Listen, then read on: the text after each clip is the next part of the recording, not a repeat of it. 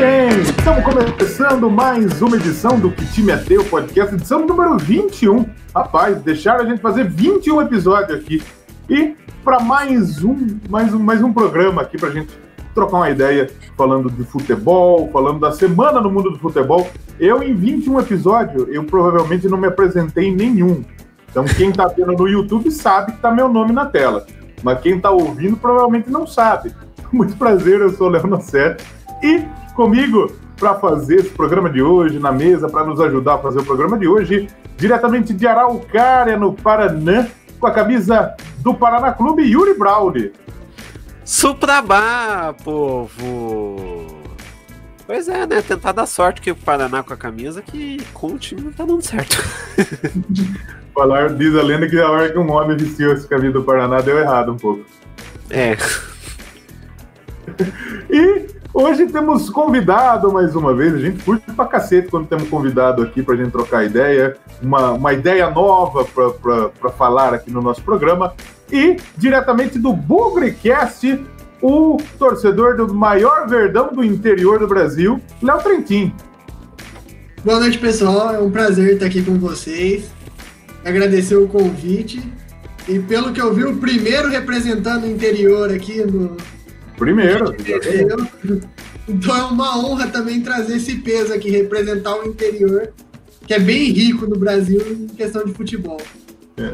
Aqui nós também é do interior, mas os times não é muito, né? Mas você tá chegando. Vai apresentar o campeão brasileiro aqui no, no futebol. Não é qualquer um, né? Não é qualquer. Por isso que eu falei, o maior verdão do interior, talvez o maior, um dos maiores verdão do Brasil aí, o Guarani. Sem sombra de dúvidas. Mas a gente vai trocar muita ideia sobre o Bugre aqui no nosso programa. Você que está assistindo no YouTube, a gente tem nossos episódios também no feed. Essa semana demorou porque eu esqueci de colocar no feed. Mas ele sai ele sai no feed. Então tá lá, procurar por, ti, por que time é teu, todos os agregadores, estamos por lá. E para quem tá ouvindo nos agregadores, gravamos nossos episódios todo domingo, a partir das 8 da noite, no nosso canal do YouTube. E é, procura por que time é teu no YouTube, você vai achar uns dois, três vídeos de comédia antes, depois você acha o nosso canal, porque nós não estamos tão fortes assim, é, eu vou aparecer primeiro. Mas você vai achar a gente lá. Exato, o canal é o mais forte. Então, e já você que está no YouTube, já deixa seu like, já se inscreve no nosso canal, é, clica no sininho, né, podcaster falando desses negócios do YouTube aí. Mas vamos, vamos, vamos trocar uma ideia, então vamos começar a seguir a nossa pauta. Vamos começar falando da Copa do Brasil. Vamos falar muito do Guarani do Léo daqui a pouquinho. Mas a capa do nosso episódio, o tema do nosso episódio aí, ó, as loucuras na Copa do Brasil. E tivemos aí duas zebras nas oitavas. A primeira delas, o América Mineiro eliminou o Corinthians após empatar por 1 a 1. A ida tinha sido 1 a 0 para o Coelho. Outro empate marcou a eliminação do Botafogo para o Cuiabá, na ida 1 a 0 para o Dourado, enquanto a volta terminou em 0 a 0. Então, dois times da Série B do Campeonato Brasileiro permanecendo na Copa do Brasil. Eu não, eu, assim, aqui a gente acaba não tendo muita os nossos palpites, Yuri e o Léo, que está nos ouvindo, que está aqui com a gente também, a gente não costuma acertar muito nos palpites, Léo. Então, se a gente fala uma coisa, provavelmente vai acontecer o contrário. Mas dessa vez deu certo, né, Yuri? Porque, se eu não me engano, a gente. Já no sorteio a gente tinha falado que ia ser difícil pro Corinthians, que ia ter dificuldade contra o América, e pro Botafogo contra o Cuiabá. E foi exatamente o que aconteceu, né, Yuri? Pois é, porque assim, o o América e o Cuiabá, eles têm dois futebols que são muito. Aliás, o plural de futebol é futebols ou futebols? Faço ideia. Dois futebol. É, mas eles têm dois futebol que é muito consistente. O Cuiabá, apesar. A gente vai falar depois da derrota deles na Série B, mas apesar disso, ele é um time que ele, ele inspira confiança mesmo perdendo. É, ele, ele é um time que ele, ele, ele como é que eu posso dizer? Ele não se acovarda.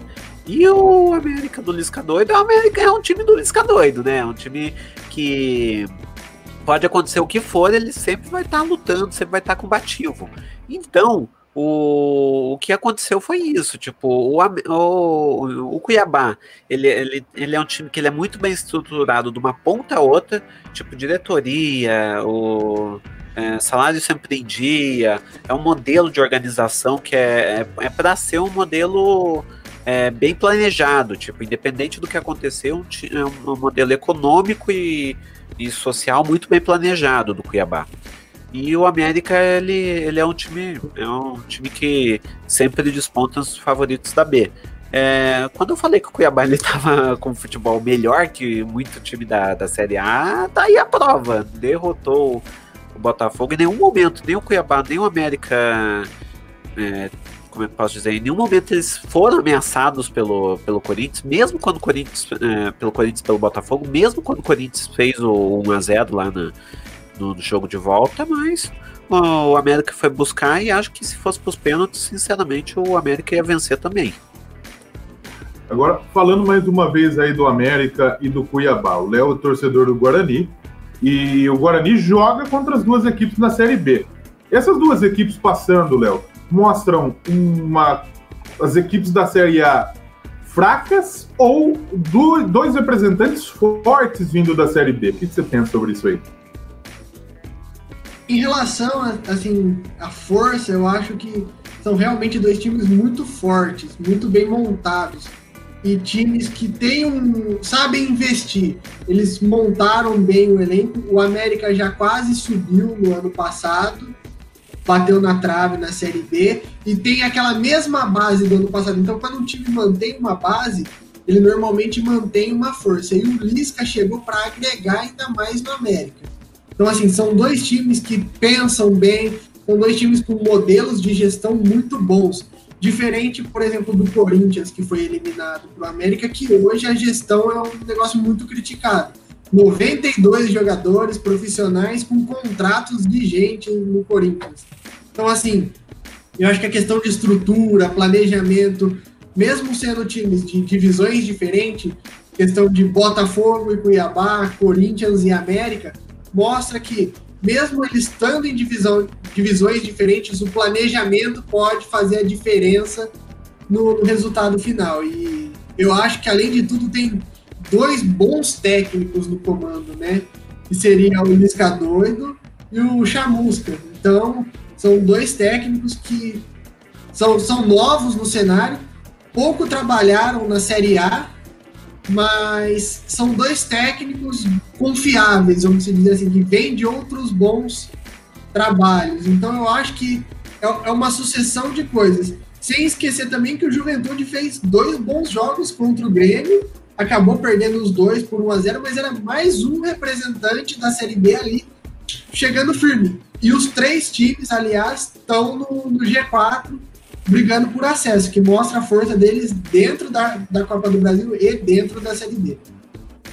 Muito bem lembrado, muito bem lembrado. O Juventude também fez uma ótima partida contra o Grêmio. As ótimas partidas contra o Grêmio. O time do, do Yuri sofreu na mão do Juventude, né, Yuri?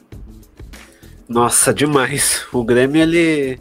O, o, o, jogo contra o Juventude já mostra que o jogo contra o Cuiabá não vai ser muito fácil, não, porque é, o Juventude ele foi aguerrido. É, é bom, é, é, é, é, um clássico estadual, né? Em menor expressão que o Grenal, mas ele é um clássico estadual, Grêmio Juventude, Internacional Juventude. É, e é, é, foram, foram dois jogos difíceis. Foram dois jogos que o Grêmio ele penou com o Juventude. Então, o, é, mostra né, que o, o futebol da, do, da Série B tem muitos times que, quando chegarem na Série A, vão dar trabalho. O Juventude, se ele subir, pode ser um deles. É, vamos acompanhar, até porque jogar lá no, no Alfredo Jacone, seis e meia no, no, domingão, né? Aquela neblina tremenda lá, como tem muito time que sofreu. O Corinthians mesmo apanhou lá para o Juventude algumas vezes. Então é bom a gente ficar de olho realmente, é bom a gente acompanhar realmente. De ré, assim, a gente teve um confronto que eu acredito que foi tranquilo. Foi o Palmeiras passando para cima do Bragantino. Venceu 3 a 0 primeiro, bem tranquilo ainda com o, com o técnico anterior, o Cebola, né, o, o auxiliar. E no segundo jogo venceu também bem tranquilo, 1 a 0 O Bragantino não assustou. O time já no comando do Abel Ferreira também jogou pro gasto, né, Yuri? Sim. É, acho que o Flamengo e Atlético Paranaense também foi um jogo tranquilo. Apesar é, mas do placar é... curto, né? Os dois foram, né? É. 1x0, 3x2. Sim, mas em nenhum momento o Flamengo foi ameaçado pelo Atlético Paranaense, na real. Mas, é, mas de fato, mais tranquilo foi o Palmeiras. Tipo, o Palmeiras ele não, não teve nenhuma dificuldade. É, o, o Bragantino em nenhum momento apresentou alguma força ali. É, não sei se não era melhor deixar o Cebola do que o, do que o Abel Ferreira, não, hein? Tem essa também, né? Porque com, com o Cebola o Palmeiras ganhou Acho que o Palmeiras perdeu o primeiro Fortaleza, né? Depois meteu 5 a 0 no Tigre, 3 a 0 3 a 1 no Atlético Goianiense. Foi 3, que seja. Meteu mais 3 de novo no, no Atlético Mineiro e 3 no Bragantino. Olha a meta de gol do time do Cebola, né? E agora chegou o Abel. Daqui a pouco a gente vai repercutir a estreia do Abel Ferreira também é, no Campeonato Brasileiro. O Ceará ganhando do Santos eu não sei também se dá pra gente dizer que é surpresa, não, hein, Léo?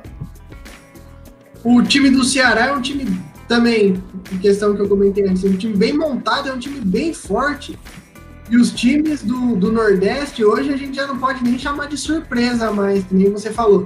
Fortaleza, Ceará, Esporte, são times que também estão vindo Bahia, com um planejamento assim fantástico. E o time do, do Ceará, apesar de em algumas rodadas ter derrapado no, no Campeonato Brasileiro, na Copa do Brasil, vem assim para botar terror no, nos favoritos, vamos dizer assim. Eu acho que é um dos que vem correndo por fora. Eu não me surpreenderia chegar numa semifinal, até mesmo numa final. Porque o time do Guto Ferreira é um time forte, é um time que você pode ver que tá sempre atacando. É um time que joga para frente, não é um time covarde. Então, assim, também para mim não foi surpresa a eliminação do Santos, não. Para mim, ainda a surpresa é o Santos estar tá na parte de cima da tabela da, da Série A. Porque comparando o elenco, eu acho até mesmo o elenco do Ceará, em questão de peças, mais forte. Não o time titular, mas o elenco no geral banco de reserva e titular. Eu acho o Ceará mais estruturado. O Santos tem um time, o Ceará tem um elenco para jogar a competição. É, o, o, Santos ele tem também um, um cara que está de, decidindo pra caramba, que é o Marinho, que tá jogando pra caramba. Nesse confronto aí ele perdeu a cabeça, né? Ele, ele desfalcou, fez muita falta para a equipe do Santos. Então é, é mais ou menos bem por aí. E é legal a gente ver o Nordeste, porque antigamente o pessoal do Nordeste subia que a gente já sabia que ia cair para a segunda divisão ou seguravam dois anos. Agora o Ceará deve pouco, é um dos times que menos deve no Brasil. O Fortaleza deve pouco também, tem um ótimo time. Até mesmo esporte, se a gente for ver que a gente apostaria em um time que cairia, tá até que segurando, né? Daqui a pouco a gente fala mais da Série A. E o Bahia, né? Então são times estruturados. Eu acho que é muito legal a gente ver a força do futebol nordestino. A gente, do, do Flamengo do, e do Atlético a gente falou rapidamente, né? Acho que não tem muito segredo, passou realmente quem se esperava, apesar do Atlético ser o, o atual dono da taça, né? E o Inter também passou, acho que o, pelo menos no primeiro jogo sem sustos, apesar de ter vencido por 2 a 1 mas passou o Atlético de Goiás também.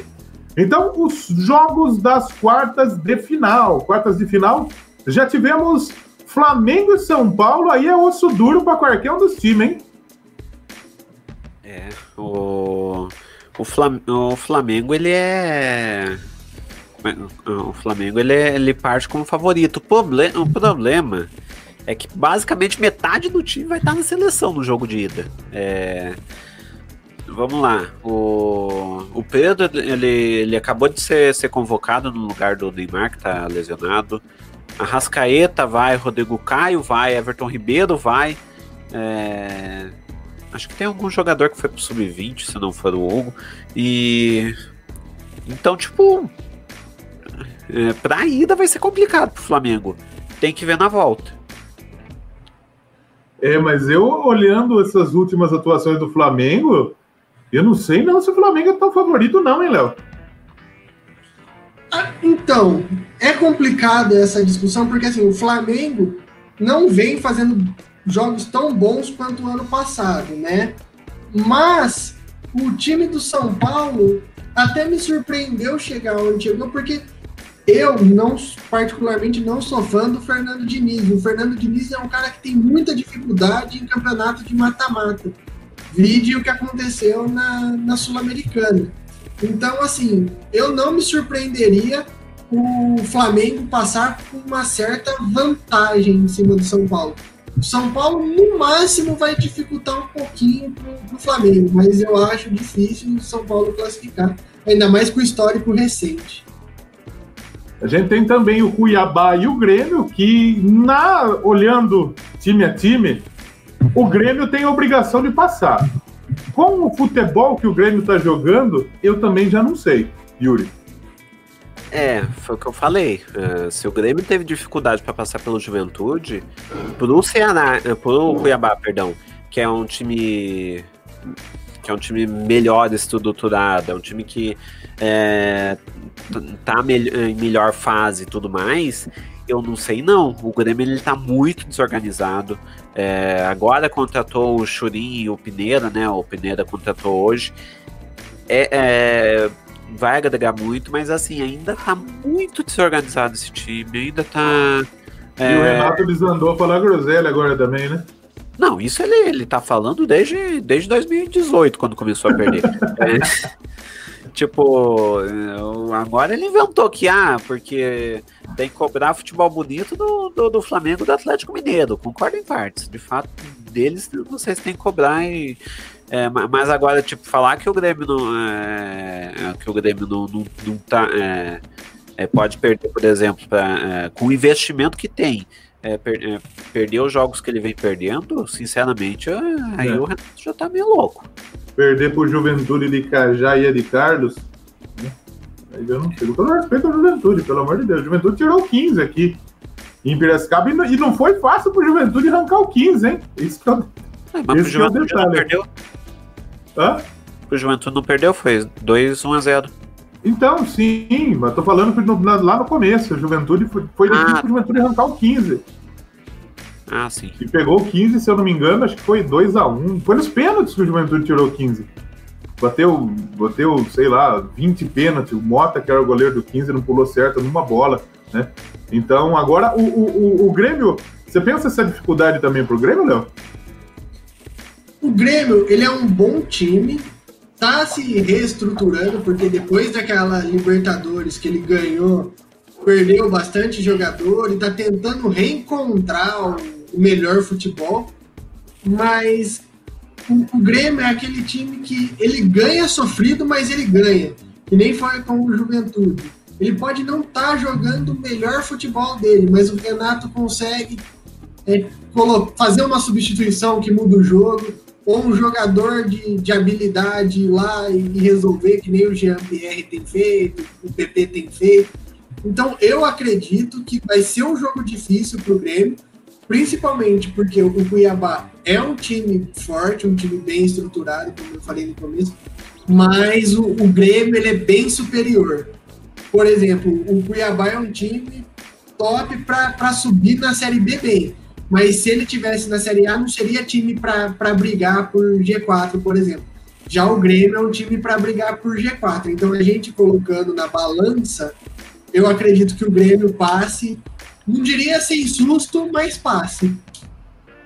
Muito bem. A gente vai ter também o Palmeiras e o Ceará. Eu, como palmeirense, eu fico feliz de pegar o Ceará, porque é um jogo difícil, é um jogo que o Palmeiras vai ter que trabalhar. Fico triste de pegar o Fernando Praz numa Copa do Brasil, depois da Copa do Brasil que o Praz deu pro Palmeiras em 2015, né? Mas é, eu acho que o Palmeiras vai ter dificuldade. Apesar de ter hoje ter um treinador, o Palmeiras com o Luxemburgo, o Yuri que tá aqui é, há mais tempo nos acompanhando, né, Yuri? O, o Yuri sabe o ódio que eu passei com o Luxemburgo, no comando do Palmeiras. Então, com o Andrei, o Palmeiras já teve um avanço e um bom avanço e com o Abel, agora a tendência do time melhorar. Só que vai pegar um time muito bem treinado pelo Guto Ferreira, peças muito boas. O Fernando Sombral é bom pra caramba. Eu gosto daquele zagueiro Brock lá, é bom também. Fernando Praz, você tem aí o Charles da volância, você tem o Vina, né? Então é uma molecada boa desse time do Ceará aí. Eu acho que o Palmeiras também não vai passar fácil, não, hein, Léo? Olha, eu acredito que o Palmeiras passe, mas se o Ceará passar, para mim não seria surpresa, porque o time do Ceará realmente é um time bom, é um time forte. Que nem eu falei, não me surpreenderia o Ceará chegar numa semifinal, até mesmo numa final, por toda a estrutura em volta dele, por toda a estrutura montada. O time do Palmeiras, no papel, ao meu ver, é o melhor time junto com o Flamengo da, da Copa do Brasil. E vem encaixando. Mas a gente sabe que o Palmeiras é um time que tem altos e baixos. Então, assim, se o Ceará pegar o Palmeiras num dia inspirado, é aquele jogo pro Palmeiras voar. Mas se pega também o Palmeiras num, naquele dia que tá mais ou menos tudo, o, o Ceará pode, pode complicar bem pro Palmeiras. Então, assim, eu ainda acho que o Palmeiras passe, mas como eu falei, se o Ceará passar, para mim não seria nenhuma surpresa pela força do Ceará. É, e o Palmeiras sem a linha de, de defesa titular, praticamente, né? Everton e Gabriel Menino servem, servem a seleção brasileira, o Vinha a seleção uruguaia e o Gustavo Gomes a seleção do Paraguai, ou seja, só sobra o Luan. Então, um Palmeiras que vai, por exemplo, com Jailson, eh, Marcos Rocha Mike, Luan e vai colocar o Emerson Santos, talvez, com na esquerda, sei lá, o Esteves, eu acredito que jogue. Então já é. O, o principal setor do Palmeiras já chega um pouco é, batido para esse jogo contra o Ceará, pelo menos a primeira partida. Agora, falando do Inter, Yuri, Inter e América Mineiro, dá para esperar mais doideira, mais doideira do Lisca aí, Yuri? Ou, ou, eu penso o seguinte do Lisca: a gente fala que ele é louco, tudo e tem todo o seu folclore. Mas eu acho que a gente tem que olhar mais o Lisca agora, tirando um pouco a loucura dele, e é legal pra cacete a loucura dele. Só que tirando um pouquinho, ver o treinador Lisca, né? Porque ele, ele, ele é embaçado, hein? É, o Lisca, ele, ele é um treinador que ele é muito. Até, até pela, pela fama de louco dele, é um treinador muito subestimado.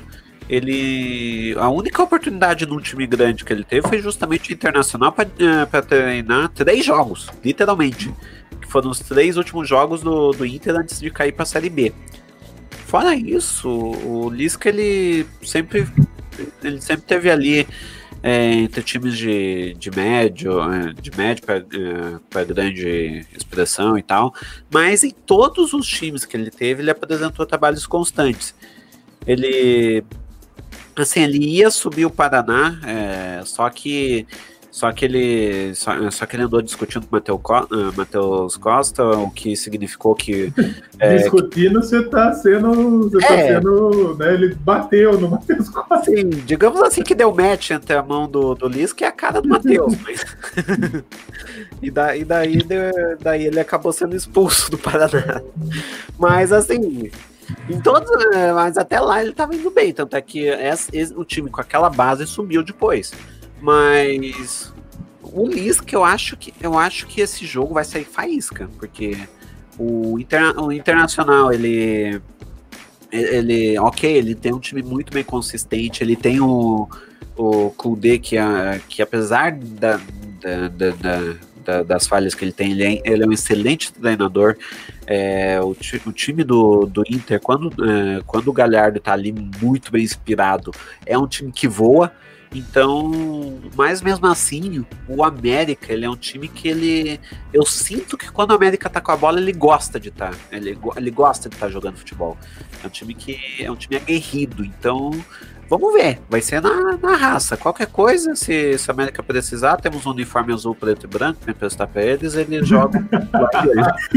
Acho que seria útil para o América. Olha, o Lisca passou pelo Guarani recentemente. Qual é a visão que você tem do Lisca, tendo observado de perto o trabalho dele? O Lisca passou aqui em 2017 e salvou a gente de um rebaixamento que já estava desenhado, inclusive, que Antes tinha passado Marcelo Cabo, tinha Marcelo Cabo não ganhou nenhum jogo como treinador aqui, e o Lisca assumiu o time praticamente rebaixado, faltando poucas rodadas e conseguiu salvar a gente. O Lisca é um cara que ele mexe com o vestiário, ele sabe é, motivar o time, ele sabe, além de ser um ótimo treinador e ter essa fama de, de doido, esse folclore que nem você falou em cima dele, mas ele é um cara que ele sabe trazer o, vestiário com ele normalmente. Poucos casos que nem aconteceu no Paraná de, de problemas, né? Então, eu acho, inclusive, que o Lisca hoje, ele já não está mais no nível de Série B. Podem me cobrar, mas eu acho que ele é um treinador já nível de Série A. Muita gente insiste em treinadores medalhões, por exemplo, Felipão, Luxemburgo, Abel Braga, não tirando mérito desses que tem grande história, mas assim, falta, ao meu ver, abrir um pouquinho mais de espaço para vir um cara de, de série B, de algumas, alguma coisa assim, que está fazendo um bom trabalho, que é o caso do, do Lisca. Para mim, o Lisca caberia em um time de médio para bom de Série A e faria uma campanha tranquila. E esse time do América, ele pegou uma, uma base do ano passado, que o Felipe Conceição montou, e melhorou aquele time. E assim, é, pelo que eu me lembro, é o primeiro trabalho que ele está fazendo completo, um ano completo no time. Eu acho que o Ceará quase que ele conseguiu, mas foi, caiu um pouco antes de, de completar um ano. Mas poucas vezes deram essa oportunidade pro, pro Lisca montar o time e, e, e participar da competição. Normalmente o Lisca é o bombeiro. Até mesmo passagem pelo Inter, ele foi contratado para ser bombeiro. É o cara assim, o time tá caindo, chama o Lisca. O time tá mal, chama o Lisca exatamente por ele mexer com o vestiário. E agora, nessa campanha com a América, tanto em Série B quanto em Copa do Brasil, ele está mostrando: não, eu cheguei para ficar e aqui é, é meu lugar. Agora eu vou competir com um treinador grande. Então, o Lisca não, não me surpreenderia nada ano que vem, ou no máximo no outro, tá assumindo times que até mesmo estão com problema, por exemplo, o São Paulo, que tem dificuldade com treinadores, assumindo um time desse, desse nível. Não me surpreenderia em nada, porque é um bom treinador e logo vai, vai se tornar, eu acredito, um treinador vencedor no Brasil.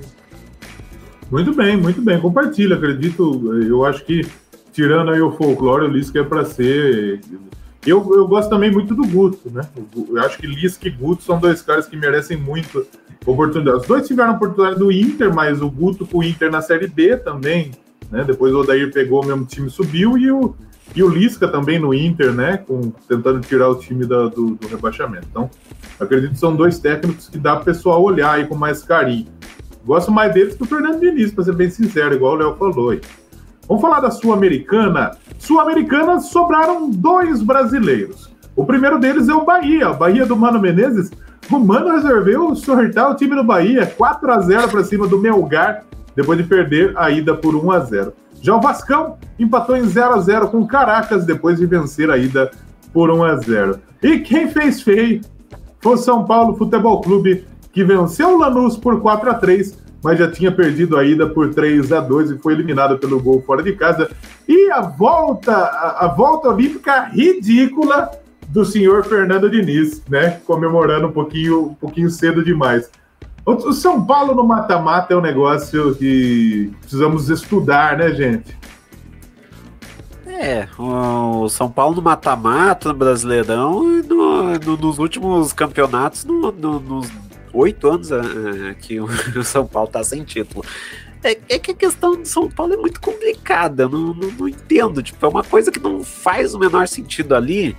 E, e só que 2020 está tão não, não fazendo sentido que faria sentido, que faz sentido São Paulo ficar ali entre as cabeças do Brasileirão.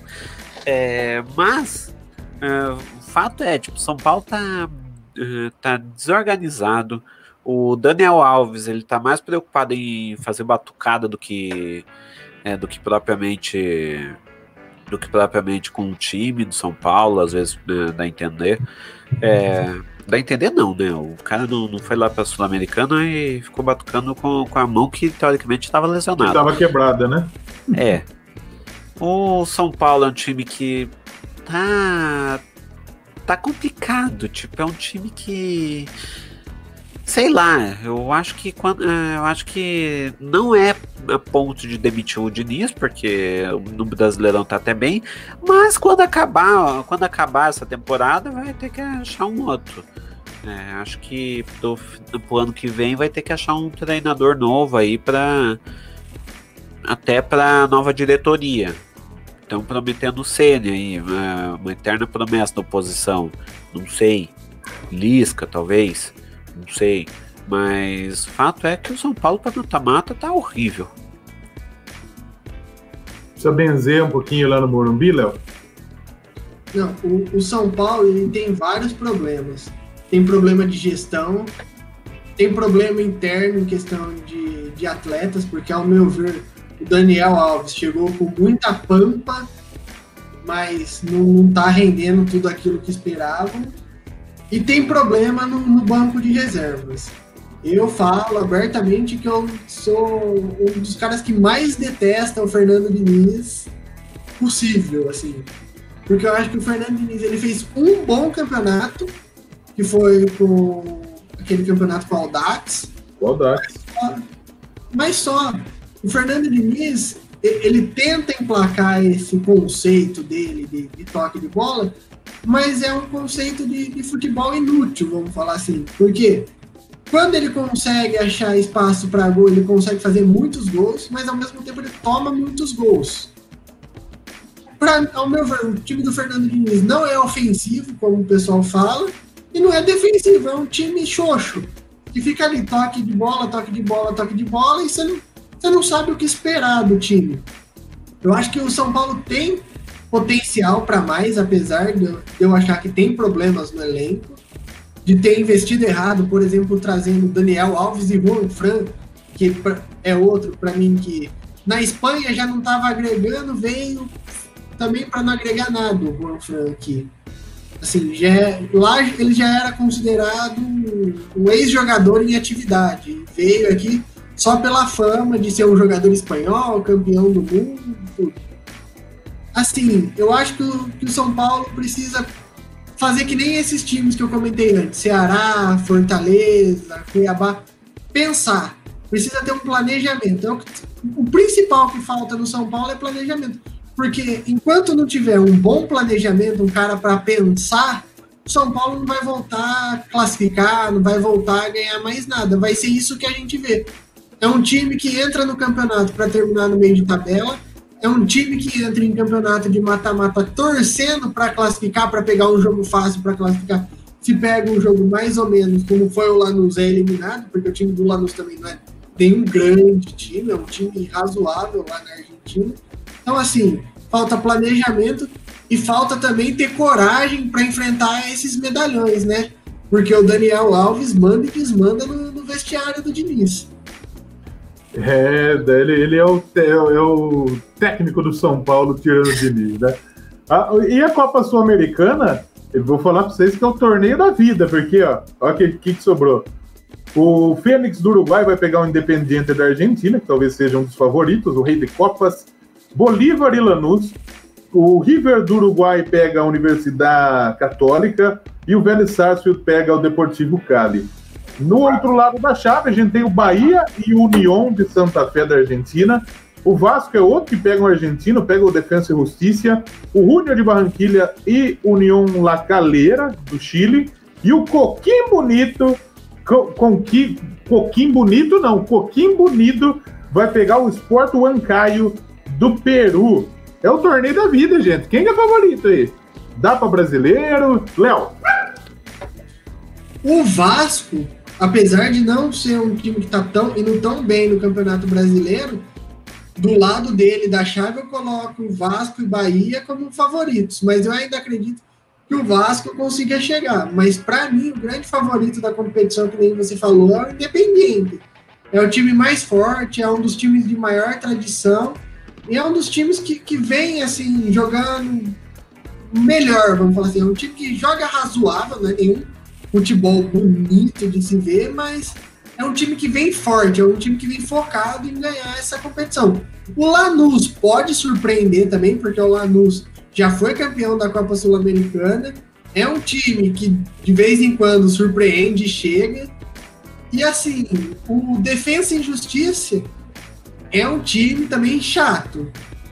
Apesar de tudo, ele é um time pequeno na, na Argentina, mas é aquele time o time argentino característico, é um time que sabe, quando tá ganhando, fazer a, fazer a cera, fazer a catimba.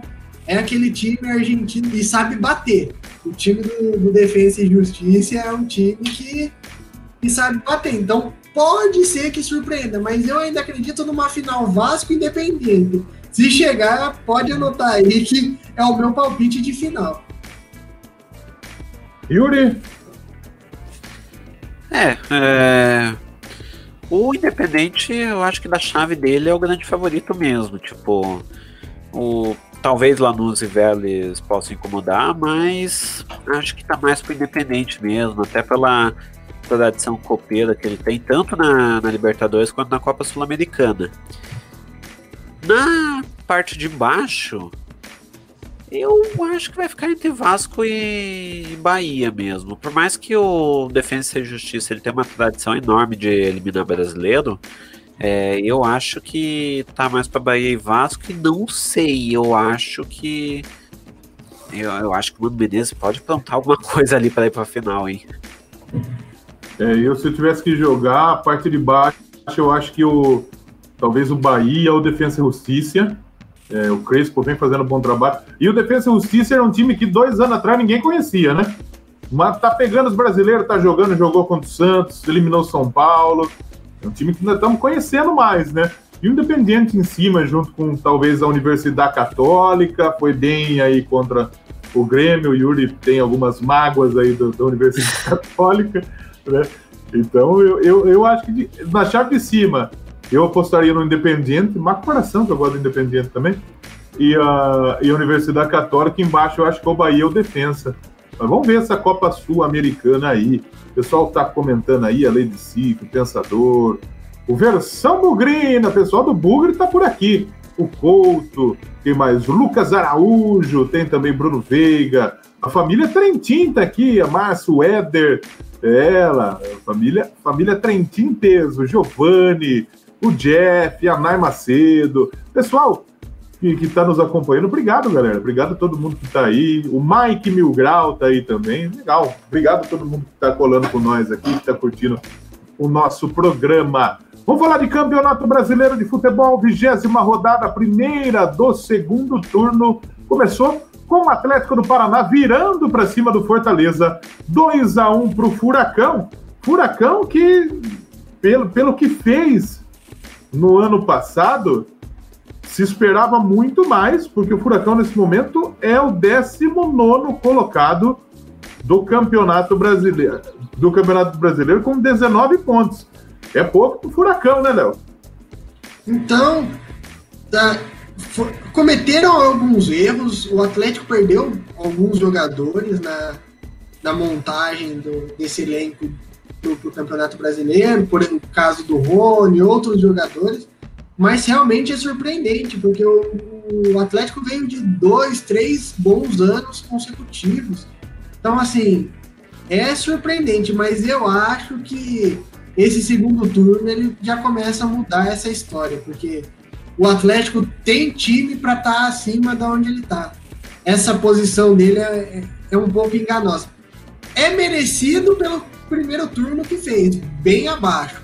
Mas eu acho que é um pouco enganoso pelo elenco que eles têm, pela, pela qualidade, inclusive financeira, capacidade financeira que eles têm. Então eu acho que esse segundo turno eles conseguem recuperar, mas vamos esperar, né? Já o tricolor paulista, que a gente acabou de falar, Yuri, bateu Goiás 2 a 1 Polêmico, porque eu tava vendo, eu não assisti o jogo, tava vendo hoje no Esporte Espetacular, o gol que marcaram do São Paulo, eu não sei não, hein? Não sei nem se foi. Porque o Bandeirinha deu o gol com tanta convicção, né? Mas eu não teria tanta certeza não. Mas enfim, o São Paulo venceu, o Fernandão abriu o placar pro Bahia, um puta golaço, gol bonito pra caramba do Fernandão.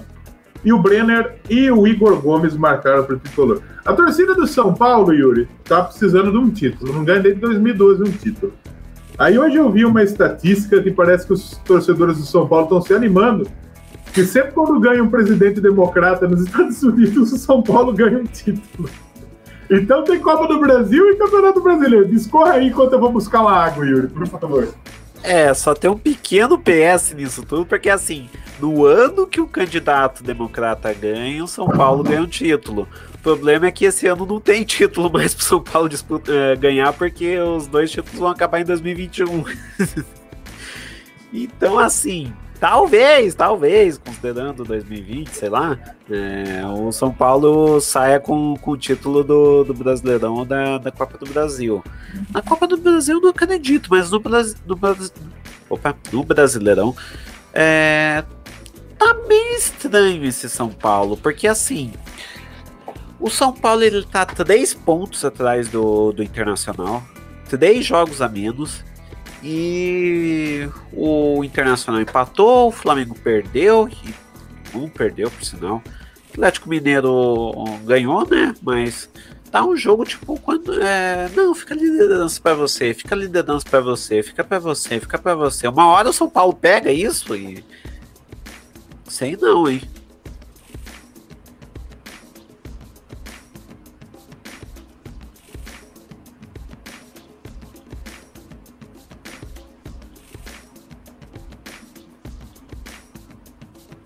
É, Léo? Não, o, o São Paulo, eu acho que ele tem um time enganoso, né? Ele tem ganho no Campeonato Brasileiro sem jogar bem. A torcida todo jogo fala, eles, nesta partida o Diniz cai. Aí o Diniz vai e ganha o jogo. Aí eles falam, não, agora o Diniz vai estabilizar, o Diniz perde. Então, o campeonato já está embolado. O São Paulo é a cara do, do campeonato. São Paulo é, é o resumo do campeonato. Um campeonato embolado, um campeonato louco, que, que não dá para esperar nada, acho que, desse campeonato brasileiro. A gente não consegue palpitar quem vai ser campeão, quem vai ser o rebaixado, porque, assim, tá uma mistura louca mesmo. Mas o São Paulo, eu acho que pode ser que ele vá para Libertadores, pegue uma vaguinha de Libertadores, mas o título eu acho difícil. É que assim, é, tem uma coisa, é, eu nunca imaginei que ia fazer isso, mas eu vou citar Super Xandão. Que ele, hum. ele fala que a matemática ela é tão exata que às vezes comete erros. É. esse, é, esse é um bom. Eu, Sim, é, já começa por aí a análise. Porque, e o futebol é exatamente isso, ele é tão exato às vezes que ele comete grandes erros. às vezes e dá o, ruim. E o e o que que acontece com São Paulo? São Paulo tem um, tem um elenco, tem um elenco que, que inspira confiança? Não. Tem um treinador que inspira confiança? Não. Ele é bem organizado? Não. Ele é um time que, que a diretoria tá, tá fazendo o seu melhor? Não. Ele é um time que. Ele é um time que tá. que os jogadores estão aguerridos? Não. Ele é um time que. Eu posso elencar 200 mil coisas que, que, que a resposta vai ser não. Mas é justamente por não fazer sentido que tá fazendo sentido São Paulo ser campeão. Porque o 2020, por exemplo, não tá fazendo o menor sentido na vida. É. Então, acho que no não fazer sentido o São Paulo ser campeão, tipo, total, não faz o menor sentido um time desse ser campeão, faz sentido São Paulo ser campeão. E o pior é que é um time constante, né? Se você for ver, o São Paulo é um time que ele tá sempre pontuando. São Paulo pode não jogar bem, mas o São Paulo ele tá pontuando, e de pontinho em pontinho lá, ganha um jogo aqui, empata um joguinho lá, raramente perde, mas ele, ele tá pontuando. E no final do campeonato isso pode fazer uma grande diferença. Agora eu quero falar de outro time muito constante, que é o Corinthians. Joga mal todo jogo. O Corinthians empatou em 1 a 1 com o Atlético de Goiás, gente. É, eu queria até tá, eu queria até que o Trabuco tivesse aqui para ele falar o que, que ele tá achando do, do Wagner Mancini agora, porque ele diz não que o, o Mancini vai arrumar o time, porque o Mancini vai, vai, vai, vai ser show agora. Empatou com o Atlético de Goiás por 1 a 1. É, meu, o Corinthians não, não, não, não adianta. O Corinthians não, vai fazer um campeonato horrível. Talvez pegue uma Sul-Americana, talvez pegue uma Sul-Americana, mas disso não passa muito. Eu acho que a tendência é, é que agora que o Wagner Mancini cumpriu a sua cota de, de vitórias ali com o Corinthians, é, o Corinthians vai cair, né? Porque tem uma cota, né? O treinador faz uma, duas vitórias e depois ele, ele, ele para de. O time para de jogar com ele. É, o Corinthians vai, vai cair ali, não sei, tipo. É, tá, tá uma várzea esse time. Tá difícil, né, Léo? Corinthians realmente. A vida do corintiano não tá nada legal nesse 2020. Então, o Corinthians ele escreveu um script de rebaixamento, né? Tá escrito, pode se livrar do rebaixamento, porque é um time que tem força para isso, tem história para isso, mas se você pega história de times que caíram, os times grandes que caíram, era isso, era um time bagunçado, diretoria com problemas, principalmente ano de eleição de diretoria. Aí contrata muitos jogadores e nada resolve, porque o Corinthians tem 92 jogadores com contrato profissional vigente. É um absurdo um time 92 jogadores com um contrato vigente. Então, e aí contrata o rei dos rebaixamentos, que é o Wagner Mancini. Então, fácil ele derruba o time. Parece que tá pedindo mesmo, né? É. Inclusive, a gente teve o desprazer de ter ele como técnico em 2010, que foi nossa última passagem na Série A. Então, assim, o Wagner Mancini é. O Corinthians ele escreveu o script. E eu acho que eles colocaram o Wagner Mancini, se você pensar num filme, eles têm os jogadores que são os atores para um rebaixamento e contrataram aquele diretor que é referência no assunto, que seria o Wagner Mancini. Então, para mim, o, o, Corinthians ele tem potencial para escapar por, por, toda a história, por toda a força. A, inclusive, tem jogadores qualificados, Cássio, Fagner, trouxe agora o, o Gemerson, mas tá desenhado mais um rebaixamento para a história do Corinthians. Agora falando do Palmeiras, o Palmeiras entrou em campo lá no Rio de Janeiro. Primeiro confronto entre dois treinadores portugueses no Campeonato Brasileiro, o Sapinto do Vasco da Gama e o Abel, Abel Ferreira do Palmeiras. O Palmeiras venceu 1 a 0. O time do Palmeiras é melhor que o time do Vasco.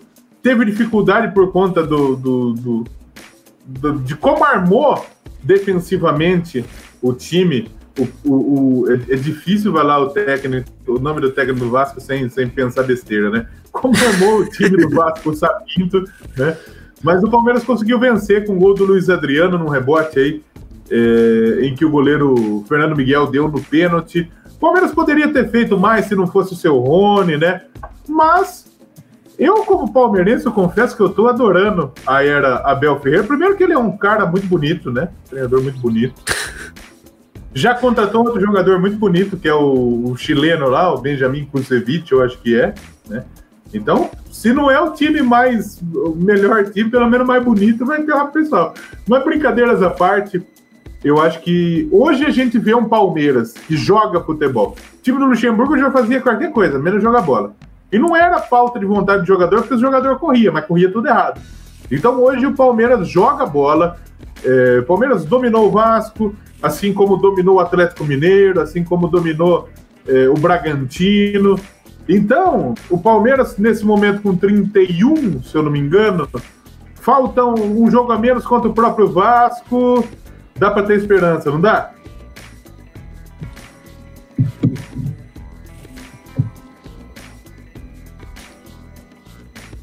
É, o. O Palmeiras é tipo, ele, ele, ele depende muito do. É que eu me distraí aqui porque o PP acabou de fazer gol do, pro Grêmio. Mas o, o, Palmeiras, ele, ele tem um time que ele é muito. Ele, ele, ele, é, ele é um time que. Como é que posso dizer? Ele é um time que ele precisava de um treinador ali. Ponto. O Luxemburgo não estava dando conta ali. É, tipo, era um time que. Era um time que, ok, é, ficou um tempão sem perder. Ficou um tempão sem perder, mas também não ganhava, né? Vivia empatando. É, então, assim, a questão do, do Abel Ferreira é que assim, depende o que, que ele vai fazer. É, porque, porque o Abel Ferreira ele, ele pegou. Ele, ele, pegou um time numa ótima situação. O problema é que ele pegou um time numa ótima situação, porque o Cebola deu. É, tá muito bem, né? É, deu um excelente time. Se o Abel Ferreira não, não treinar bem, a comparação com o Cebola vai ser inevitável. E então, eu não sei o que, que vem aí. É muito, é, o, futebol, o Abel Ferreira ele é muito desconhecido no futebol. Ele, é, é ele a carreira dele é muito recente. Eu, eu ainda não tenho tanta confiança nele assim, não. E aí, Léo, o que, que, dá pra gente esperar do Palmeiras agora, depois dessa chegada do português? Você comentou um pouquinho na, é, ali quando a gente falou da Copa do Brasil, mas a tendência, assim, pensando que o outro treinador é o Luxemburgo, agora a tendência é só crescer, né? É, o problema do Brasil é que a gente insistiu tanto em treinadores medalhões que treinadores que pensam diferente hoje vão fazer bons trabalhos. Que é o caso do, do Abel Ferreira, que é o mesmo caso que foi o Jorge Jesus ano passado, Vão ter outro, o Kudê, por exemplo. São treinadores que eles pensam o, o futebol um pouco diferente dos treinadores medalhões do Brasil. O Palmeiras foi campeão com o Felipão, por exemplo, e não jogava um futebol vistoso. Foi aquele time que foi campeão e nem a torcida estava feliz com, com o que estava vendo. Que era um time, time Na época, desculpa, desculpa só cortar o Léo. Na época o Palmeiras queria tanta Libertadores que jogava com reserva no brasileiro. E foi indo foi eliminada na Libertadores e sobrou o brasileiro. Foi mais ou menos isso que aconteceu. Sim, e agora eu acho que o Palmeiras mudou o pensamento e resolveu seguir a, a linha de outros times que estão se mostrando vencedores. Porém, tem que ter paciência com o treinador de fora, do mesmo jeito que eu acho que tem que ter paciência com o treinador daqui. Porque a gente está trazendo tanto treinador de fora que daqui a pouco vai começar a acontecer com eles a mesma coisa que acontece com os daqui. Porque já pensou 20 times com um treinador de fora, quatro precisam cair. Então, assim, tem que ter calma. Eu acho que ele vai fazer um bom trabalho porque ele tem um bom time na mão. Eu acho que o, Luxemburgo, ele fez o que precisava para ganhar o Campeonato Paulista, mas foi só também, não estava fazendo aquilo. Mas eu acho que o Palmeiras tem outros problemas além da, da questão de, de treinador. Eu acho que o Palmeiras, diferente do Flamengo, ele contratou errado na montagem do elenco. Eu acho que o Palmeiras vai disputar o título, é um time forte, só que pro dinheiro que o Palmeiras tem, ele investiu muito errado. É Lucas Lima, é Ramires, são jogadores assim que, que não, a gente sabe que já, já, já não tá mais no auge. O Lucas Lima, eu acho que ele foi um jogador constante nivelado por baixo. Aí ele teve um, um ápice no Santos, isso chamou a atenção e levou ele para o Palmeiras, mas o Lucas Lima nunca foi um grande jogador assim para chegar com a moral que ele, que ele chegou. Então, assim, para mim o Palmeiras disputa o título, mas poderia ter aquele algo a mais. Que eu acho que vai acontecer possivelmente na, na temporada que vem, se deixarem o, o Abel trabalhar e trazer reforços, mas trazer reforços, não é contratar jogador. Eu acho que até mesmo na Libertadores o Palmeiras tem tudo para fazer um, uma boa temporada. A única coisa é que vai precisar ter paciência com o Abel, né? Porque assim, se o Abel perder dois, três jogos, não adianta pedir a cabeça dele. Porque o, até mesmo Jesus, que foi um, treinador constante do Flamengo, foi teve uma foi, acho que se eu não me engano 90% de aproveitamento, então o aproveitamento dele foi bem alto, mas ele perdeu um jogo contra o Bahia, por exemplo, que foi um jogo que ele tomou show de bola. E hoje ninguém contesta o potencial dele. Então, mesmo se o Abel perder jogos considerados fáceis, o time jogar mal, tem que ter paciência porque é um início de trabalho. Tem que segurar, eu concordo. Eu concordo porque o, o, o, Abel Ferreira é bom. Ele tem, se você assistir a entrevista coletiva que, que esse cara deu quando ele chegou, é uma aula. A entrevista coletiva dele é uma aula, bicho.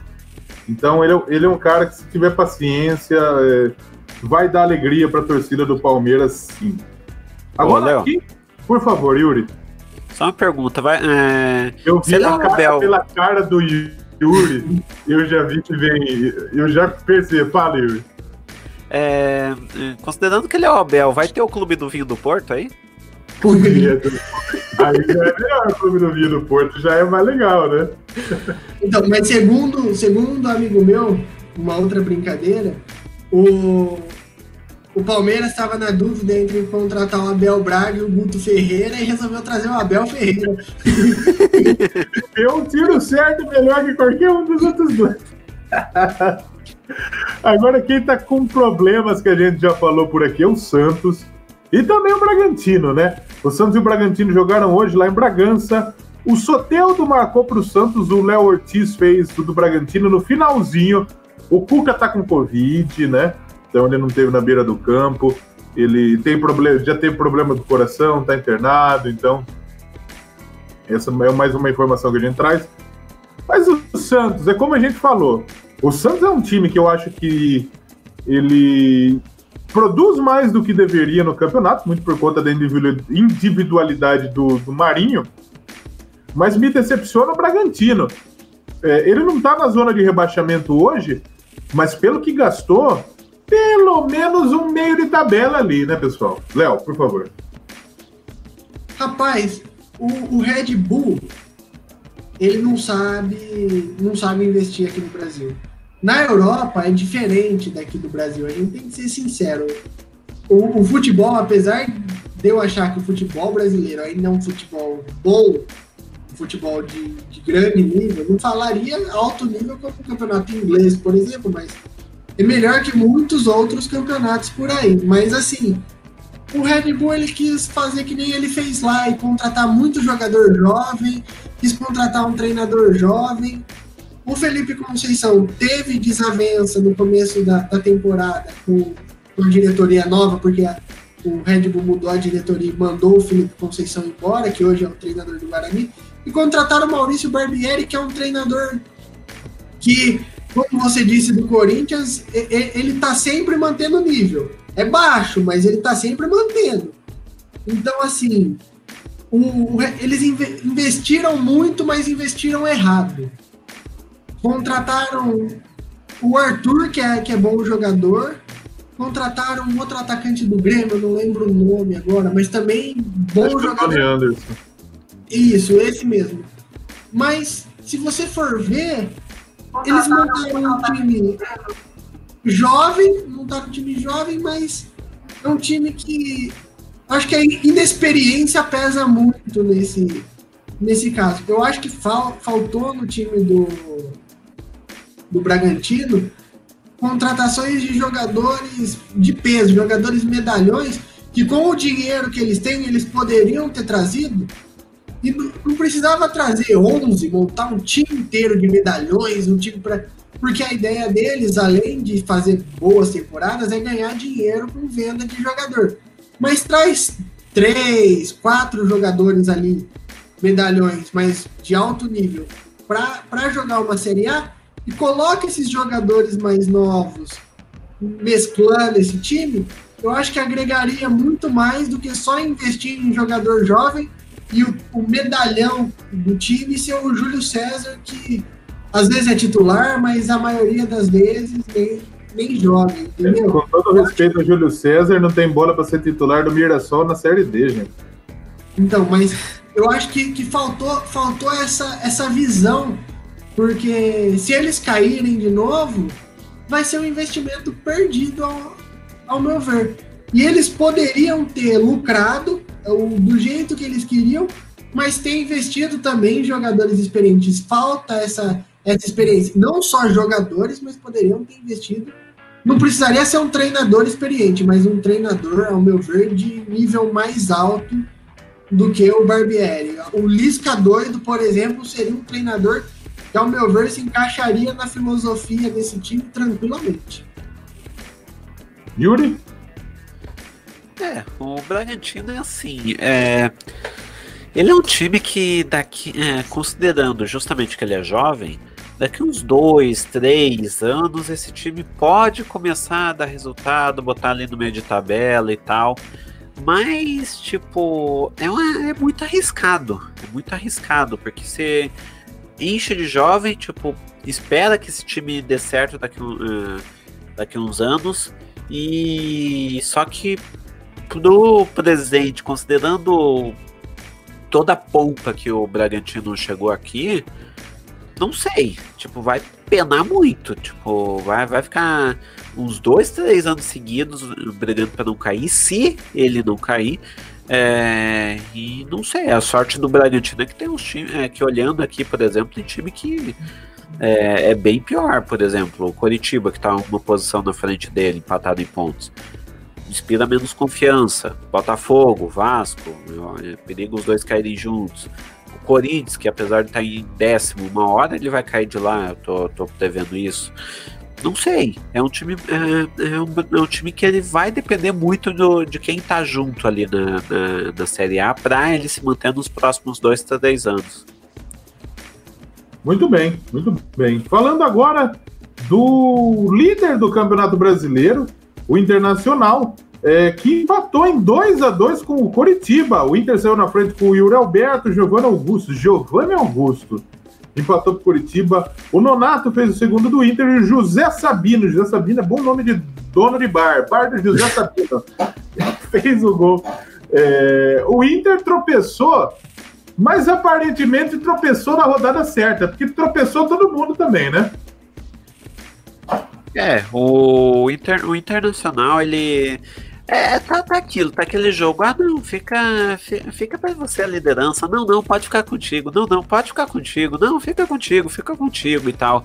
É, vai chegar um momento que alguém vai dizer: Não, dá essa liderança para mim, pega e não vai devolver mais. É, mas a questão do, do Inter e do Coritiba é que o Coritiba ele é um time muito. Muito estranho, na verdade, porque ele é um time que. Ele é a máxima do que eu, do que eu já é, já falava com, com o Jorginho. Ele é um time que, ele, apesar de ser um time que ele, para, ele, ele, ele, ele entra todo jogo parecendo que vai perder, ele é um time que ele arranca uns pontinhos ali muito pre, é, preciosos. É, aí ganha, ganha um grande, empata outro ali. É, não sei, é um time muito estranho. Não, às vezes eu penso que o Curitiba vai cair. E às vezes eu penso, às vezes eu penso que talvez ele se salve ali em 16. Nesse momento está em 15. Nesse momento está em 15. Agora diz que tem esse negócio de sorte de campeão, né, Léo? Será que tropeçar na hora certa dá pra gente colocar como sorte de campeão? Ou é cedo falar isso, principalmente pensando no Inter, que já não, já não dá para confiar tanto nesse negócio de campeão, né? Então, o Inter, ao meu ver, ele é realmente o favorito ao título, mas hoje ele estava sem a principal peça dele também. Estava sem o Thiago Galhardo, que é um cara que vem sendo fundamental pro, pro time do campeonato. E faz uma falta tremenda. É um cara que bobeou, ele tá, tá fazendo gol. Já o Coritiba, ele é o, ele é o extremo oposto do, do Bragantino ele investiu só em medalhão, ele não trouxe jogadores jovens para fazer essa mescla. Não subiu quase jogador da base. Tem... Então, se, se você misturar o, Curit o Coritiba e o Bragantino, dão dois bons times. Agora, do jeito que eles estão, dão dois times ruins para o campeonato. Porque apostaram errado ao mover. Mas mesmo assim, eu ainda acho que o Coritiba vai brigar até o final para não cair, porque tem time grande, com mais investimento, que gastou muito mais que ele, que tá, que tá jogando muito pior que ele. Não que ele esteja jogando bem, mas Corinthians e Botafogo, por exemplo, são times que estão jogando mil vezes pior que o Coritiba que está lá embaixo. Muito bem, muito bem, muito bem. Vamos seguindo então. Próxima partida que a gente não falou por aqui. Não falamos. Essa, essa aqui diz a lenda que chegaram lá no, no, no estádio e falaram: Stop the count. 4 a 0 para o Atlético Mineiro para cima do Flamengo. 4 a 0 eu acredito, eu, eu fiquei surpreso. É, acreditava que seria um jogo muito difícil para o Flamengo, que o Atlético poderia até vencer, Marcou com duas vezes com o Sacha, marcou uma vez com o Keno, marcou uma vez com o Zaracho. Três assistências do Savarino, que joga bola esse rapaz aí. E esse time do Flamengo do Domi parece que vai bem na maioria das vezes. Só que quando vai mal, vai muito mal, não, Léo? É, se você pegar o, alguns resultados recentes do Flamengo, parece que você estava vendo o Oeste. Como o símbolo é parecido, o uniforme é parecido. eu, eu tenho aqui, quer ver? 3x0 para o Atlético de Goiás, 4x0 para o Del Valle, 4x0, teve outro 4x0. Então, então tá complicado. O Flamengo, quando ele quer ganhar, ele ganha de goleada, mas quando ele quer perder também, ele faz questão de perder bonito. Então, assim, mas eu, sinceramente, acho que foi um erro do, do Flamengo apostar no, no, no Torrente. Porque ele era um treinador inexperiente, não só isso. Eu acho que o elenco é muito grande para ele. Ele era um treinador que dirigia um, um time no, nos Estados Unidos depois de ter sido auxiliar do, do Guardiola e assumir a responsabilidade de dirigir um Flamengo e querendo ou não, comparando com New York City, o peso é completamente outro. Eu acho que foi uma aposta arriscada e eu acho que foi um erro do, do Flamengo. Eu acho que assim, o Atlético Mineiro hoje, em questão de elenco, tem um elenco forte, mas não é um elenco melhor do que o do Flamengo. Ainda acho o Flamengo melhor no papel, mas é um time mais bem montado. O o Sampaoli, ele sabe mexer no time. E quando eu falo mexer no time, eu não estou falando de substituição. Eu estou falando que para enfrentar um, Bragantino, ele monta o time de um jeito. Para jogar contra o Flamengo, ele monta o time de outro jeito. Ele utiliza, pode utilizar as mesmas peças, mas ele sabe mudar posicionamento, ele sabe explorar os lá a parte fraca do adversário. Já o, o Torrente, pela falta de experiência, no meu ponto de vista, ele não, não sabe sair desses nó táticos. E por isso que quando ele perde, ele perde de muito, porque quando o adversário pega o jeito dele jogar, ele não, não consegue não consegue escapar da armadilha que, que fazem para ele. E o Atlético Mineiro, junto com o Internacional, são os dois grandes favoritos como eu falei, o, o, Palmeiras também vai disputar o título, mas Internacional e Atlético Mineiro são os dois principais para mim. E, engraçado que são dois times que não ganham o Campeonato Brasileiro desde os anos 70. O Inter em 79 e o Atlético Mineiro, se eu não me engano, 73. 71. Então, são... O primeiro 71. Campeonato Brasileiro de clube, 71. Então, o, são dois times que sempre estão lá em cima disputando, são times grandes de tradição, mas que não ganham o Campeonato Brasileiro desde os anos 70. Faz, faz mais de 40 anos, 50 anos que eles não ganham um campeonato assim. Então, eu acho que são os dois principais favoritos. Yuri, essa fase do Flamengo prova que investir na pirataria nesse momento, no torrent, talvez não seja uma boa ideia? É, o problema de você investir em pirataria é que o arquivo vem, vem bugado, né? É, é, que, é, que, é muito estranho esse time do Domenech, que nem o Léo Trentin falou. É, é, tipo, uma hora tá. Uma hora ele, ele ganha de muito e outra hora toma quatro do São Paulo e quatro do. do, do é, do, do Atlético Mineiro, tipo, é muito estranho esse time do Domenech. Eu não, para ser campeão, não consigo confiar né, é, no, no, no, no, Flamengo. É muito estranho, não sei. Eu, é, até no, no início eu fiquei muito bravo com o empate do Grêmio sobre o time do Domenech, porque claramente aquele empate foi porque o Grêmio não, não quis atacar. Tipo, o Grêmio não quis ir, é, tentar o segundo gol, achou muito arriscado e tomou um gol de empate. E o Domenech ele começou a se achar, começou a vir com futebol mais bonito, começou a isso, começou aquilo, pá, cinco gols pro, pro Del Valle. Começou a golear, goleou de volta o Independente, tá aqui ali, pá, quatro pro São Paulo, pá, quatro para é, Atlético Mineiro. Não sei. É, não, não, não, não, sei o que, o que, eu não sei nunca esperar desse time do Domenech. Muito bem, muito bem. Passando agora, ah, não falamos do, do Bahia, né? O Bahia bateu o Botafogo por 1 a 0 Parece que o Mano Menezes está gostando desse negócio de ganhar, Yuri. Pois é, né? Tipo, o Mano Menezes ele tá revertendo o que ele fez, o que ele fez no início, né, do campeonato, quando quando ele assumiu o Bahia e logo de cada cinco derrotas. Aí ele começou a. Começou a. Não sei o que, que ele fez lá, mas ele começou a dar certo o negócio.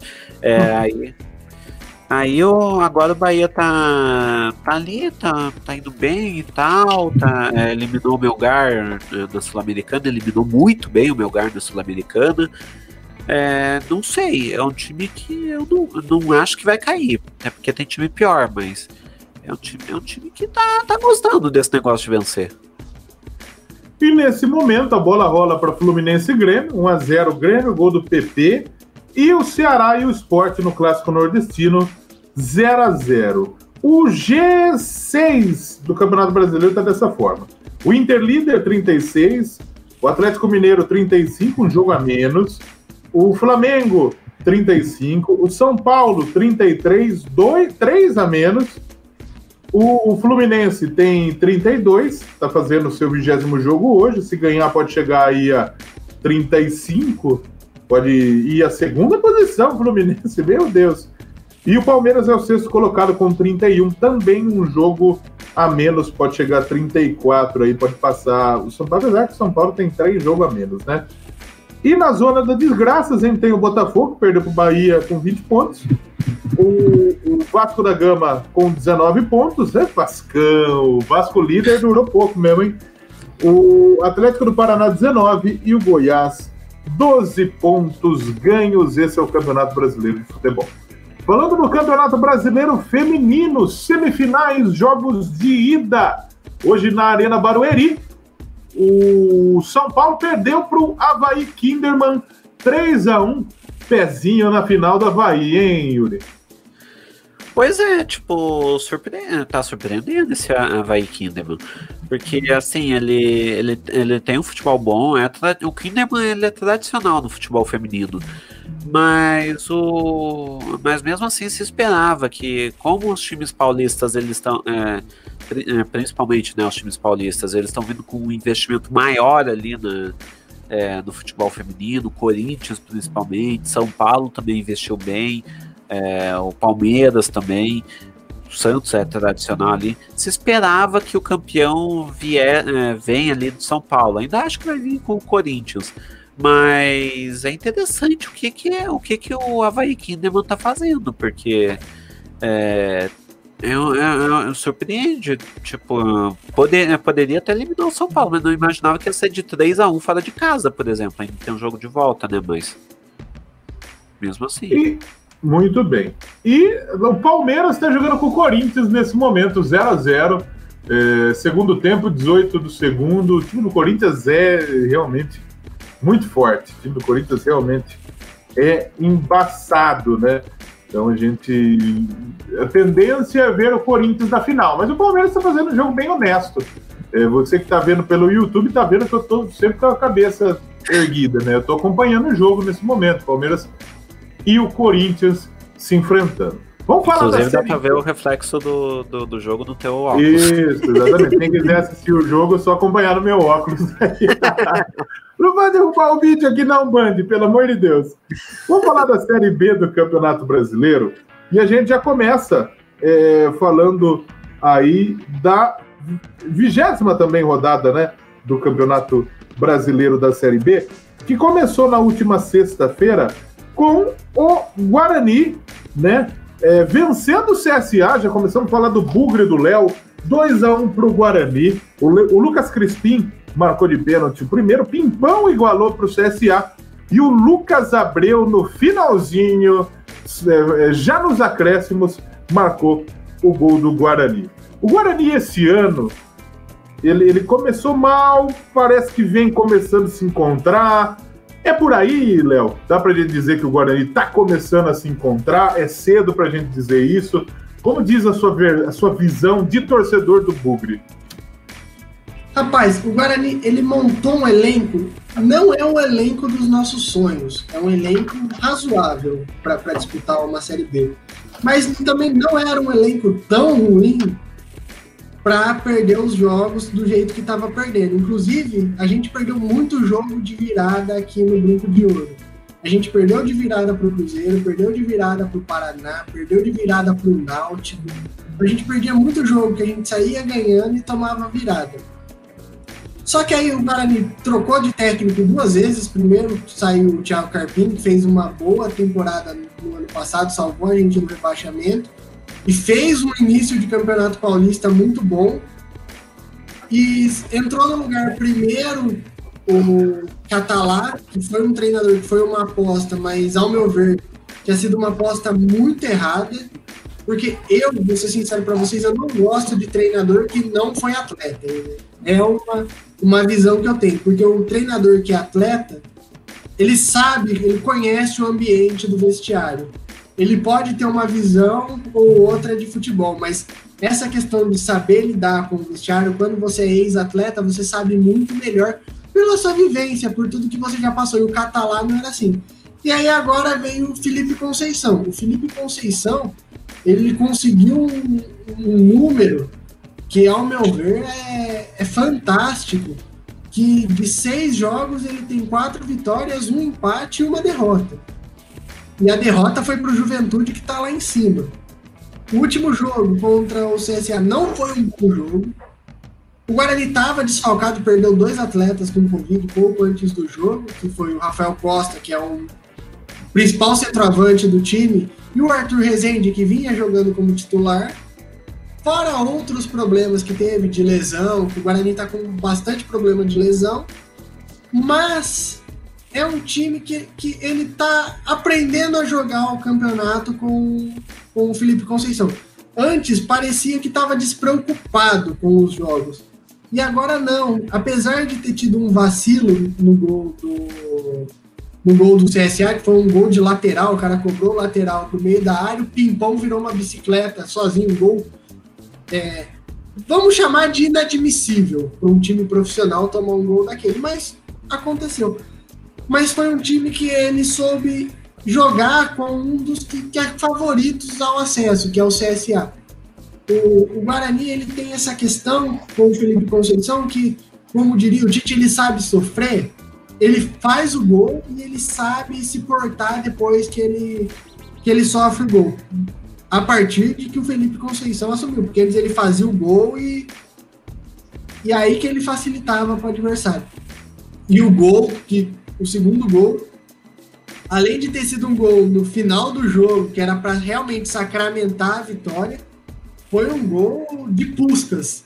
Um gol de prêmio Puscas, porque o Lucas Abreu chutou de primeira, acertou um belo sem pulo de fora da área, com uma perna fraca e mandou a bola na gaveta. Pegou na veia o chute. Aquele chute que se ele treinar 50 vezes, ele não acerta mais. Mas na hora que precisava, acertou. Inclusive no Bugrecast a gente fala que no começo do campeonato, o pão tava caindo com a manteiga para baixo, porque todo lance o Guarani no azar tomava gol. Sabe aquele lance bobo que você não espera nada? O Guarani ia lá e tomava um gol. Recentemente, o Guarani ganhou do Havaí com dois gols, que se você for ver, foram gols de sorte, apesar do Guarani ter jogado muito bem contra o Havaí, ter dominado o jogo, mas o primeiro e o segundo gol foram o pessoal trombando, os, as, os zagueiros do, do Havaí trombando e a bola acabou entrando. E esse gol contra o CSA também, que foi aquele gol que é, é uma vez na vida e outra na morte, que o, um volante acerta um chute com a perna fraca daquele jeito. É, esse, esse é o gol, aquele gol realmente, né? Que ninguém espera que vai acontecer e tem que ser comemorado pra caramba mesmo. E o Guarani, a gente que, que, que acompanha aí, é, é, triste a gente ver o Guarani na Série B. O, o lugar do Guarani é a primeira divisão do Campeonato Brasileiro. O Guarani é campeão brasileiro, 78. É, assim como o Cruzeiro, por exemplo, que não é o lugar na Série B, é triste, né? E é um jogo que vai rolar na segunda-feira. O Guarani vai pegar o Cruzeiro e o Léo já tá aqui e nós já vamos falar desse jogo já. Depois a gente repercute, passa por cima dos outros jogos aí. Mas o Filipão parece que arrumou lá. Você tá preocupado com esse jogo aí, Léo? Confronto direto? Sim, mas para mim, isso era. Eu acho inadmissível um jogo desse em Série B. É um absurdo.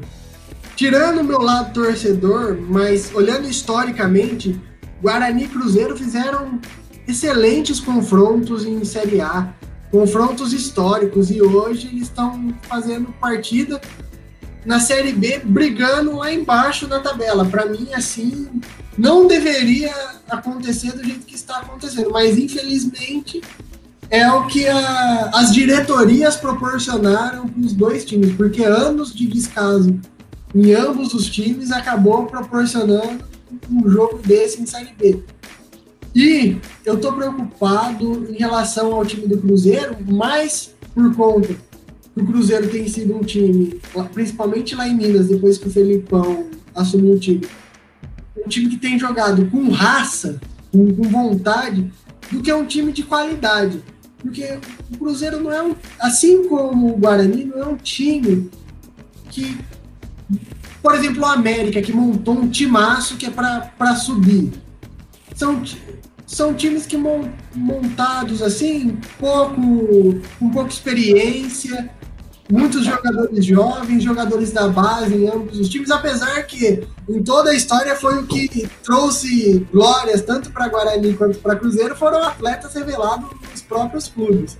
Exato. Mas se você for ver, o, tanto o Guarani quanto o Cruzeiro tem muito jogador que subiu da base, né? E assim, o, o Felipão, apesar de eu achar que ele é um técnico, assim como o Luxemburgo, ultrapassado, vamos dizer assim. Ele é um técnico que não, não se atualizou. Não acho que ele seja um treinador ruim, que não conheça de futebol. Longe disso, ele conhece muito. Ele é um treinador campeão do mundo com a seleção brasileira. Mas eu acho que ele não se atualizou. A forma de, de treinamento, a forma de jogo. Mas para uma Série B, ele é muito acima do nível. Ele é fora da caixinha. Então, vai ser um jogo legal de se assistir. Para quem não está assistindo a Série B, vai ser um jogo aberto. Tanto para ver o treinador da velha guarda, que é o, o Felipão, montar um time jovem do Cruzeiro, quanto para ver um treinador da nova geração que tem feito bons trabalhos. Fez um bom trabalho no América no ano passado, fez um bom trabalho no Bragantino esse ano e começou muito bem no Guarani, que é o Felipe Conceição. Vai ser assim uma disputa da, da velha e da nova geração e de dois times de, de muita história e, e tradição. Vamos ver o que, que vai dar. Eu tô apostando em um empate no Mineirão. Um empate vai, seria um bom resultado. Claro que eu, eu torço pela vitória, mas pela dificuldade do, do jogo, o empate seria um excelente resultado. Muito bem, muito bem. Essa é a opinião do Léo, que é Guarani, que é torcedor do Bugre, conhece, acompanha, tem o Bugrecast, você que, que quer saber mais sobre o Guarani, procura, vai ouvir, conheça o trabalho do Léo, do Bugrecast. E, e a gente torce, né, para a situação lá no Guarani melhorar, para a situação do lado verde lá de Campinas melhorar com certeza. Agora, falando dos outros jogos, por exemplo, Cruzeiro, o Cruzeiro ganhou do Botafogo de São Paulo por 1 a 0 Parece que tá indo naquele negócio, né, Yuri? Do jeito que dá, né? É, tipo. É, é, é meio estranho, porque esse início do, do Cruzeiro tá até melhor do que o esperado. Era esperado que o. É, é, que o Felipão, tipo, ele pelo menos fosse tirar, né? O time da zona do rebaixamento, mas é, tá, tá um início que tá melhor que o esperado ao passo que eu não sei se, se, se vai se continu, ah, continuar desse jeito. Felipão é um treinador que ele nunca inspira confiança, né? Tipo, ele, ele mesmo quando ele foi campeão, ele não inspirava ah, confiança no Palmeiras. Tanto, tanto, é que no ano seguinte ele foi demitido. É, então, assim, não sei o que esperar do. do. É, do Felipão, não sei o que esperar desse, desse Cruzeiro. Vamos ver. É, acho que acho que quanto o Guarani é, pode ser um bom teste, justamente para é, saber é, a que ponto que é, os dois times, aliás, para saber a que ponto que o Felipe Conceição tá depois desse é, desse início bom e a que ponto que o Cruzeiro tá depois desse início bom do Felipão. não sei. não sei o que esperar do Felipão. Muito bem, muito bem. Essa é a resposta coesa que todo mundo espera aqui no que É tipo, eu não sei. eu não sei. Se quiser, assistir CPN, caralho. o Náutico e o Havaí empataram em 2x2. Tivemos também o Paraná empatando em 1x1 com Confiança. O Cuiabá, que a gente só elogiou, tomou 3x0 do Brasil e Pelotas. Operário de Ponta Grossa, que é o time favorito do Danilo de Almeida, ganhou de 1 a 0 do Figueirense. América Mineiro e Ponte Preta empataram em 1 a 1. O, a Chapecoense e o Oeste ficaram no 0 a 0. O Sampaio Correia venceu o Vitória, que precisa mudar o nome para ganha de vez em quando, na maioria das vezes passa vergonha. E o Juventude ganhou do CRB por 1 a 0. Nesse momento na zona, por favor, Yuri. Não, só vou pegar um negócio aqui, porque o... a gente falou do operário de Ponta Grossa, então, só um... Não, o que, que você aqui, vai fazer? Tá a, a bola do operário de Ponta Grossa. Que susto. que susto. A bola do operário de Ponta Grossa. Mas, assim, uma observação dessa rodada, que, é, que é interessante, é ver como esse campeonato tá, tá nivelado. Porque, assim, tivemos muitos jogos com bastante gols. 2 a 2 3 a 0 Então for, foram jogos que saíram bastante gols. E times disputando na parte de cima da tabela, perdendo jogos, times disputando lá embaixo, ganhando jogos. E assim, é um campeonato que, se você olhar a classificação em relação aos pontos, o único time, ao meu ver, que, que tá destoando pro lado negativo é o Oeste, que que não ganha de ninguém. Parece que é treinado pelo Domenech Torrente, que perde de 4 a 0 3 a 0 É assim, mas o resto do, dos, dos times tá muito equilibrado o campeonato. Os times lá de cima não estão pegando tanta diferença do, dos pontos, e os times lá de baixo também não estão não tão, tão afundados lá embaixo. É um campeonato assim que tá legal de se ver. E ainda com dois times na, indo bem na Copa do Brasil, você também consegue ver que o campeonato tá no, nivelado por cima dessa vez. Um campeonato que teoricamente é para ser fraco, um campeonato de segunda divisão, tá, tá sendo um campeonato bem disputado e um campeonato legal de se assistir, com bastante gols. É, e de fato, porque, ó, pra gente acompanhar, a Chape é líder com 41. A Chape parece que realmente tá destoando aí e parece que vai subir. O América tem 36, é, é isso, também parece que vai subir, assim como o Cuiabá também tem 36 e o Juventude tem 34. Aí a gente tem o Sampaio Correia, é, que estava lá embaixo, parecia umas duas rodadas atrás, o Sampaio Correia estava na zona de rebaixamento, já está com 31 pontos. E a Ponte Preta também com 31. O Sampaio está com três jogos a menos ainda, hein? Então, é, o Sampaio aqui, pelo tabela que eu tô vendo, tem um. Mas aí ele ganhando, ele vai a 34 aí, passa o Juventude. É porque, porque tem mais saldo de gol. Três jogos a menos. Sim. Então é, é, é, é, bom de a gente acompanhar aí o Sampaio correr e provavelmente tire o, vai tirar o jogo a menos dele contra o Náutico, que está na zona de rebaixamento. Então pode ser que chegue aí a 34 e, e, e entre no G4. E duas coisas que não acontecem há algum tempo um time mato-grossense, que é o, no caso do Cuiabá, e um time do Maranhão, o Sampaio. Também há muito tempo a gente não tem um time maranhense na Série A, eu nem sei. O, o, o, Mato Grosso, se eu não me engano, o último foi o Operário de Várzea Grande, lá na década de 80. Do Maranhão, eu não faço ideia de quando foi o último time do Maranhão que jogou a Série A. Acho que o Misto jogou nos anos 80 também. É, o Misto, é que naquela época a gente tinha 90, tinha o Dom Bosco chegou a jogar, né? Mas se eu não me engano, o Operário ele jogou depois desses campeonatos aí. Jogou em 80 e tanto. O Operário foi quarto colocado, se eu não me engano, no Campeonato Brasileiro. Então tem certa história aí. Mas do Maranhão não faço ideia, né? Uma boa questão aí. E na zona da degola, a gente tem aí o Náutico com 20, triste o Náutico. O Náutico tá o Gilson Kleina, tá lá ainda? Tá o Gilson Kleina ainda lá. O Figueirense do Elano, Elano que se aprende, né? Não tá aprendendo muito. O Botafogo e o Oeste. Essa é a zona de rebaixamento da Série B do Campeonato Brasileiro. Léo, você que está acompanhando mais de perto a Série B, é mais ou menos essa galera aí que vai brigar para subir, é mais ou menos essa galera que vai brigar para cair. Como, como que você está vendo essa a parte de acesso e descenso nessa Série B do Campeonato Brasileiro? O Campeonato Brasileiro é sempre um campeonato muito engraçado, vamos chamar assim, que os times que terminam o primeiro turno lá embaixo nem sempre são os times que disputam lá embaixo. O caso do América no passado, que virou o primeiro turno brigando para não cair e terminou o campeonato brigando pelo acesso. Então, é, é um pouco essa questão. O campeonato é sempre bem embolado. Eu acho que a parte de baixo, é, oeste, não tem salvação.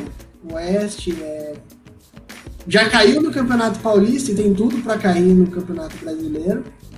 O Botafogo também é um time, apesar de eu achar que é um time razoável, no, brigou para não cair, se livrou nas últimas rodadas no, no, Paulistão e se conseguir se livrar vai ser nas últimas rodadas de novo. Ainda acho que o, o Náutico briga para não cair, Figueirense briga para não cair, colocaria apesar de estar tá bem na tabela nesse momento, colocaria confiança nessa, nessa briga também para não cair, mas eu acho que a briga pelo lado de cima vai ser mais acirrada do que pela parte de baixo. Porque times de tradição vêm crescendo como Guarani, Cruzeiro, até mesmo Vitória, que recentemente começou a ganhar e começou a embalar. Tem times que tem que investiu bastante no campeonato, que nem o, o Havaí, que contratou bastante jogadores. O Havaí tem muitos medalhões, tem Valdívia, tem Bruno Silva, tem vários jogadores que até recentemente disputavam Série A. O Sampaio Correia, para mim, é uma surpresa. É um time que, no papel, não é muito forte, não tem jogadores conhecidos, mas tem jogado um futebol legal de, de se assistir, bonito de se assistir. O Sampaio Correia não tem medo de jogar contra ninguém, vai para cima. O Paraná me enganou no começo do campeonato, que eu achei que ia disputar lá em cima.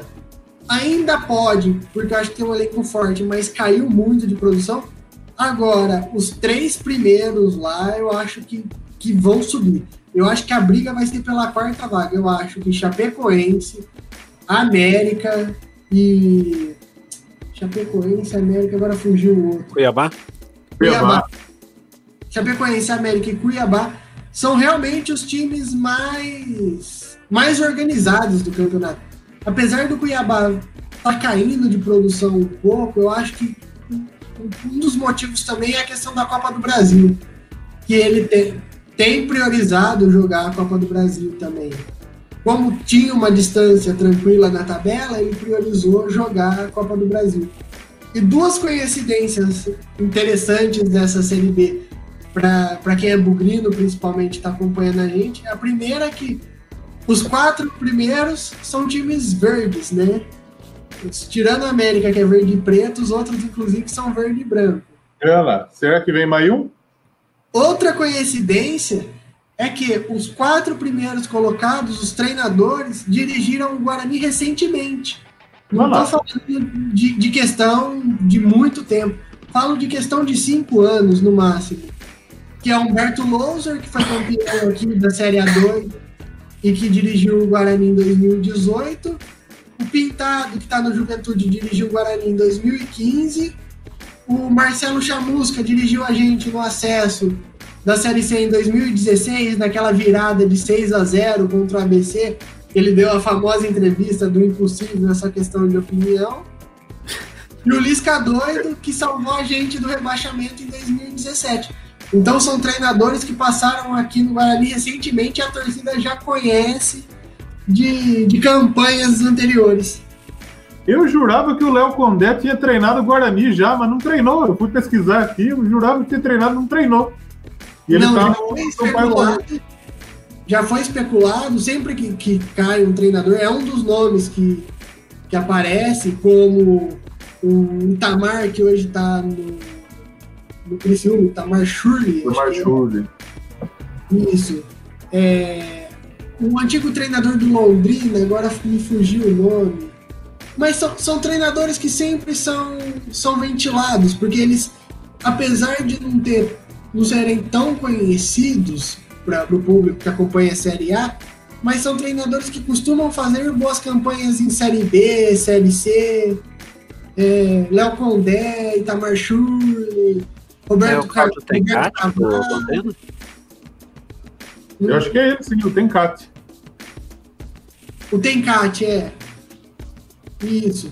São treinadores que sempre são ventilados porque eles sempre fazem boas campanhas em times de Série C, Série B. Então, para times que nem o Guarani, que andou jogando com muita frequência esse campeonato, o nome desses treinadores costumam aparecer quando tem essa mudança. Mas o Guarani, por incrível que pareça, ele tem apostado nos últimos anos em treinadores jovens. Foi o caso do Carpini no ano passado, é o caso, foi o caso do Humberto Louser em 18, que foi uma das melhores campanhas, que ele foi campeão na Série A2, fez uma campanha segura na Série B. E agora é o caso do Felipe Conceição, que é o terceiro time numa sequência que ele pega, porque ele foi treinador da base do Botafogo, chegou a dirigir o Botafogo em algumas partidas, dirigiu alguns times sub-20, aí dirigiu times menores, foi auxiliar no América mas uma sequência assim de, de times foi agora que ele dirigiu o América no ano passado.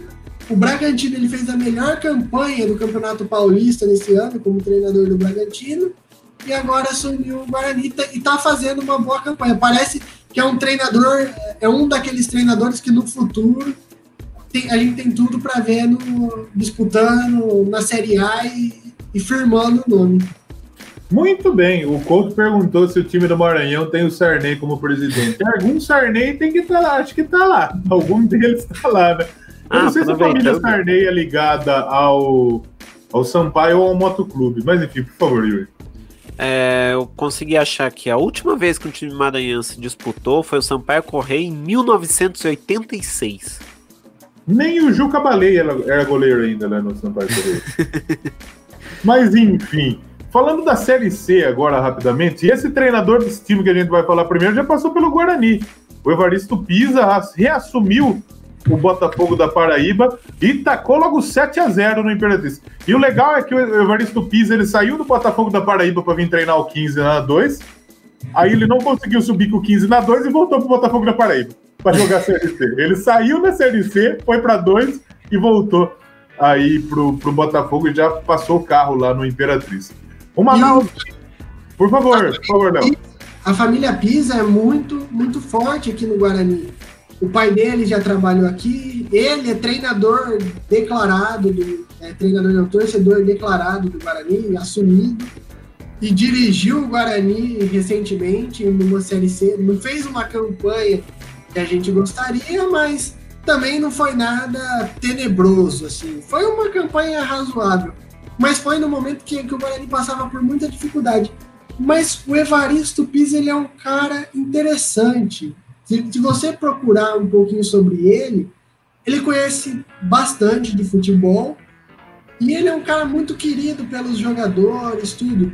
Só que ele, tirando o acesso que ele teve com o Capivariano, ele não tem muitas conquistas, ele não é um treinador de muitas conquistas. Mas ele é, é um treinador que, para Série C, Série A2, é um nome que muitos times brigam por ele, que é um treinador que, que a galera gosta desses times menores. O 15 de Piracicaba e o Botafogo, ele fica indo e voltando para esses dois times. No ano que o Guarani foi campeão da Série A2, em 2018, nós enfrentamos no 15 aqui. Inclusive, o jogo do acesso foi contra o 15 e foi um jogo muito difícil com o Evaristo Misa como treinador. Então, assim, ele, no meu ponto de vista, ele vai se tornar outro treinador padrão Jair Pisserni, Ferreirão.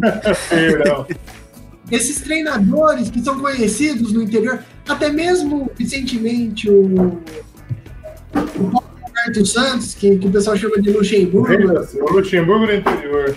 O Luxemburgo, Luxemburgo do interior eu acho que, que o, o Evaristo Pisa tem tudo para se tornar um desses treinadores. Não um treinador multicampeão de Série A, essas coisas, mas aquele treinador que, que faz, que se torna lenda no interior. Eu acho que ele está indo por esse caminho, e não só no interior de São Paulo, mas no interior do Brasil, ou, ou em, em localidades, por exemplo, na Paraíba, que tem o 13 e o Botafogo, que são times de, de tradição, não são times que disputam hoje campeonatos grandes, mas eu acho que o Evaristo Pisa vai seguir esse caminho. Eu não larguei o programa, não, gente. Eu tô procurando um negócio aqui que já falou do Capivariano. Eu queria mostrar um negócio aqui, mas depois eu acho. É, o, o, Pisa passou, eu acompanhei bastante ele aqui no 15. Eu tô aqui em Rio das Pedras, que é do lado de Piracicaba, acompanhei bastante. Eu gosto bastante do Pisa, bem interessante. Ele, ele surgiu no, bem no Capivariano, que foi onde ele conseguiu, foi campeão da 2, aí depois ele, ele foi pro Guarani, passou Mirassol, veio treinar o 15, foi bem na primeira passagem foi, tanto é que depois do 15 ele foi lá pro Botafogo da Paraíba. Foi, foi bem pro Botafogo. E agora voltou, infelizmente não conseguiu o acesso. É, é que o, o, time jogava melhor que o Tarcísio Pugliese, né? Que é outro de Campinas também, o Tarcísio, né? Isso, e o Tarcísio também dirigiu o Guarani, também fez uma boa campanha numa Série C e depois saiu rodando também times do interior. Mas eu acho que Evaristo Pisa, Tarcísio Pugliese, são treinadores que, que vão ficar nessa, nessa onda de, de se tornarem as novas lendas do interior, porque a gente infelizmente está perdendo esses grandes nomes. Recentemente é. faleceu o Ferreirão, o Jair Pisserni não treina mais. Serrão. Então, gente, Serrão, o Roberval Davino. Roberval Davino. São treinadores que são conhecidíssimos no, no interior, e estão ou se aposentando, ou infelizmente falecendo por causa da, da idade. Mas o interior sempre é conhecido por, por criar essas lendas. E eu acho que Evaristo Pisa e Tarcísio Pugliese estão indo nessa. Tarcísio Pugliese trabalhou bem no Ituano, trabalhou bem na Caldense, em Minas Gerais, foi, foi muito bem. Aqui no Guarani fez um campeonato bom, o Tarcísio é muito inteligente. A diretoria do 15 aqui foi cachorrada com ele, porque senão o 15 tinha subido para um mais uma vez. Mas enfim, voltando à série, à série C, a gente teve o Manaus e o Ferroviário 1 a 1 o Santa Cruz vencendo Vila Nova por 2 a 0 o Remo venceu 13 por 1 a 0 e Jacuipense e Paysandu jogam às 20 horas, inclusive, aliás, estão jogando, né? Santa Cruz. Santa Cruz não, Jacuipense e Paysandu pela Série C do Campeonato Brasileiro. Tá 1x0 pro Paysandu. 1x0 pro Papão da Curuzu. E o Santa está classificado né, para a próxima fase aí da, da, da Série C, né? Está classificado para o mata-mata. Ou seja, o Santa tem dois jogos aí para decidir se volta ou não para a Série B do Campeonato Brasileiro. O grupo é... B mudou o formato. É, mudou o formato. Na verdade, agora vai ser dois grupos com quatro times em cada. O primeiro de cada grupo vai para final e o segundo de cada grupo não vai para final, mas já tá, mas vai para série B daí. Me arrebentou também a CBF. o grupo B, o São José perdeu para o Ituano 1x0, Volta Redonda 0, Criciúma 0. São Bento venceu Londrina por 1x0, Tom Bense bateu Ipiranga de Erechim por 2x0 e Brusque e Boa Esporte jogam na segunda às 20 horas. Hoje não vai ter Série D porque tem Champions League. Champions League fase de grupos, rodada de número 3. O grupo A, a gente teve o Lokomotiv Moscou e o Atlético de Madrid empatando em 1 a 1 e o, o Bayern de Munique venceu o Red Bull Salzburg por 6 a 2. Aí a gente tem uma certeza de que é o que o Bayern de Munique vai ganhar e vai ganhar bem, e uma surpresa, né? A equipe do, do Atlético de Madrid tropeçar no, Locomotive talvez seja um resultado não esperado, né? Por favor, gente. É, o. O, Locomotive tá com uma cara ali que vai conseguir essa vaquinha para para Europa, é, Europa League. O Red Bull Salzburg, eu acho que não. Eu não sei. Mas o Atlético Madrid, ele é, teve esse empate ali e tal. Fora de casa, tipo, é, é uma surpresa, mas não chega a ser tão surpresa assim, porque é um empate fora de casa mesmo assim. Mas o. Tá, tá esperado no momento. O Bayern de Munique atropelando todo mundo, o Atlético de Madrid em segundo, o Locomotivo de Moscou em terceiro e o Red Bull Salzburg em quarto. O, o Atlético de Madrid é um time que eu não gosto, cara. Todo mundo fala do Atlético de Madrid, Atlético de Madrid, mas eu acho que é um time que ele ganha jogando para não perder. Ele joga jogos fáceis, retrancados.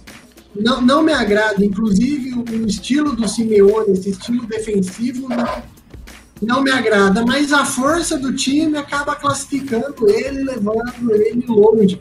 Porque os jogos realmente que ele precisa jogar retrancado depois, aí ele consegue até que bons resultados. Mas, para mim, eu, eu ainda aposto que pode ser que ele seja eliminado na primeira fase. Acho difícil, mas pode ser que ele seja eliminado na primeira fase. Agora o Bayern de Munique não tem nem o que falar, né? O Bayern de Munique, em qualquer grupo que ele caísse, era goleado atrás de goleada, porque é um time, além de bem montado, é um time que, que sabe chegar no gol, né? Pode ser um jogo difícil, que nem quando foi contra o Paris Saint-Germain ou um jogo fácil, ele sempre fazia gols. Eu não lembro a última vez que eu assisti um jogo do Bayern do Munique, mesmo ele perdendo, ele não fez gols. É um time que... e que tem um ataque fantástico, né? O Lewandowski está numa fase que não tem nem o que falar. O, time do Bayern é sensacional. Muito bem, eu ainda sigo procurando o que eu queria procurar, mas né, vamos. Eu vou achar, deixe para mim. Agora, o grupo B a gente teve uma super goleada do Borussia Mönchengladbach. O Gladbach fez 6 a 0 no Shakhtar Donetsk, que pro Shakhtar largar a mão de ser besta e tentar colocar as asinhas para fora, né? E o Real Madrid meteu 3 a 2 na Inter de Milão. Não foi tão fácil assim. Mas o Mönchengladbach pode ser aquele time que, que vai melar a coisa ou para Real ou para Inter, hein?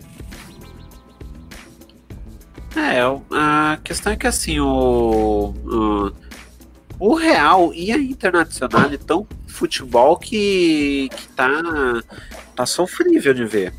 A Internacional ela, ela acaba ficando na lanterna ali, né? Do, é, tá com dois pontos até agora, empatou com o Shakhtar, empatou com o Borussia e é, não, é, sinceramente eu não sei como que o Real Madrid ganhou, porque o futebol do Real Madrid também não tá bonito o Real Madrid está sofrendo em todos os jogos e não só na não só né, pelo dos campeões, mas também pelo campeonato espanhol.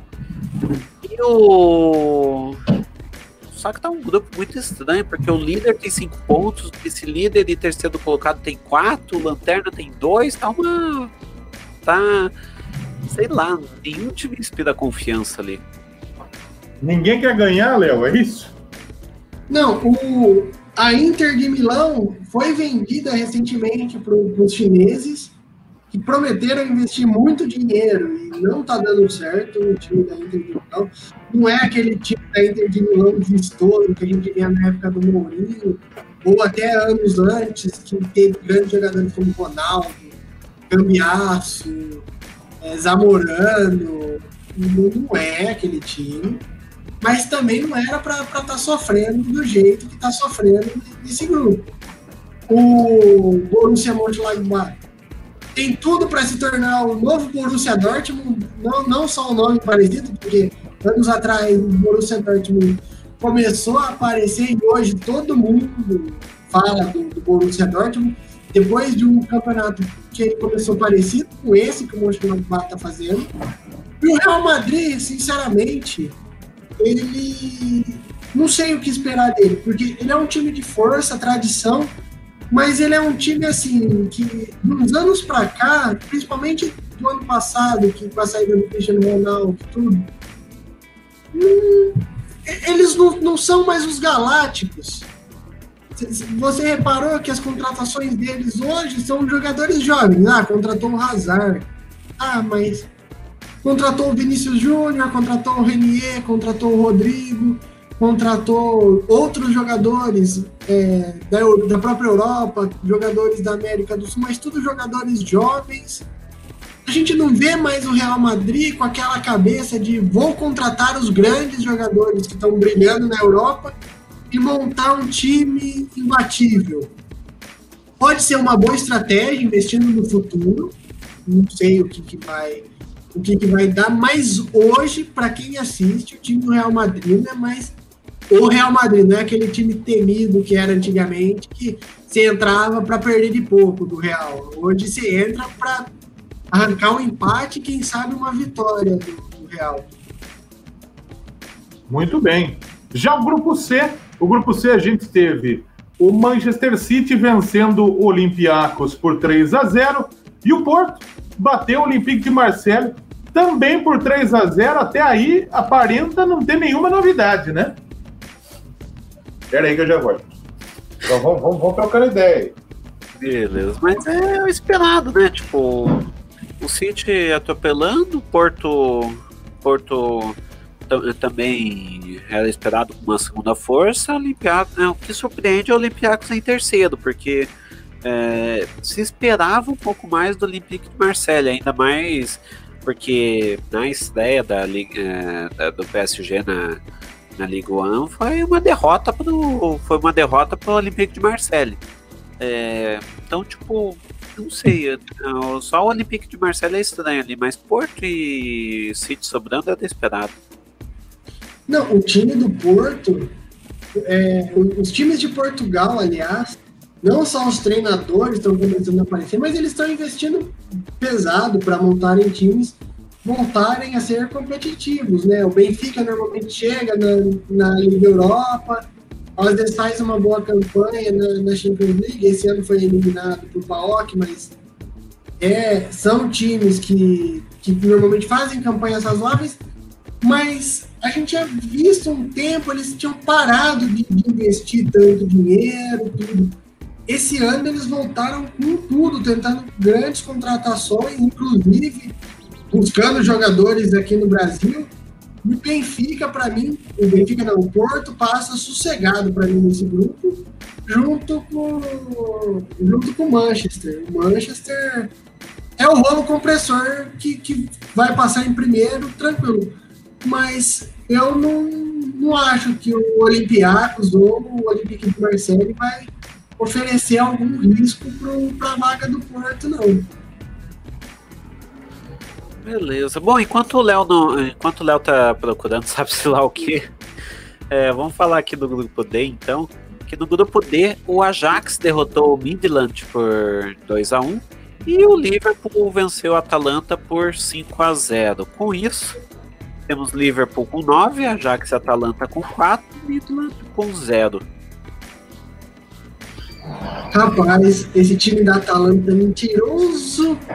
Pensa naquele time mentiroso, é esse time da Atalanta. Porque ele é aquele time assim que fez uma boa campanha na Champions League passada, tem bons jogadores, não estou falando que é um time ruim, assim, mas é um time que, que foi criado uma expectativa muito grande nele e não é tudo aquilo que se espera. E esse resultado de 5 a 0 que ele tomou mostra um pouco do, de que ele não está a nível de, de, bater de frente com, com o Bayern, com o com, o Paris Saint-Germain, ele não está nesse nível ainda. Mas comparado com os times italianos, ainda eu acho que é um, um time razoável. Agora, o outro time, o Midland, né?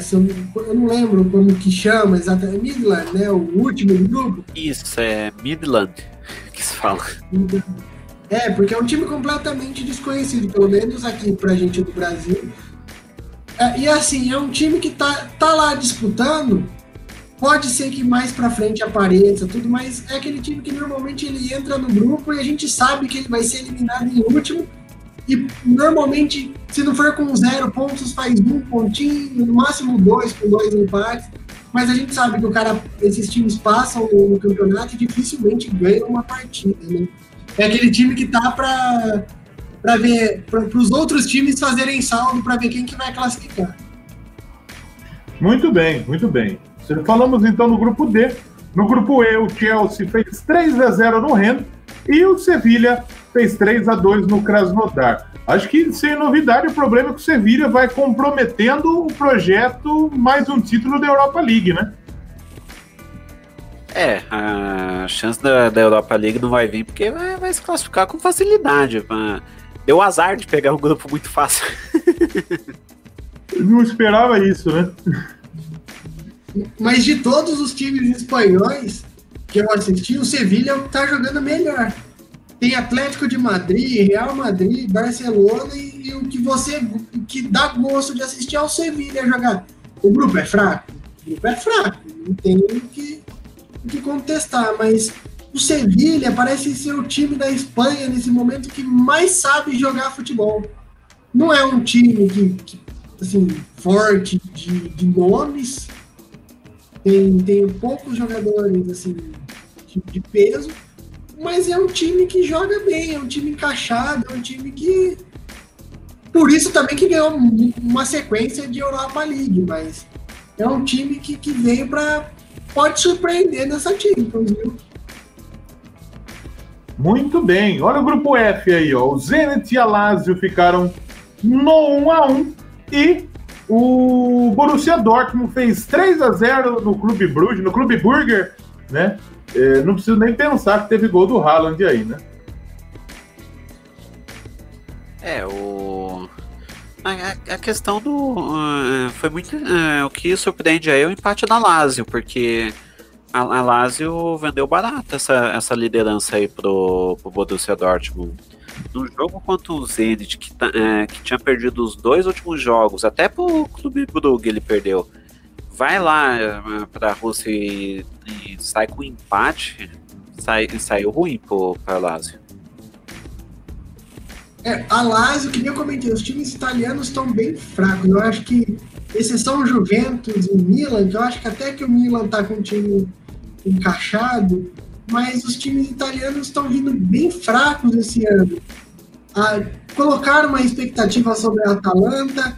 A Lazio é um time que tem uma certa tradição, mas também não é aquele time.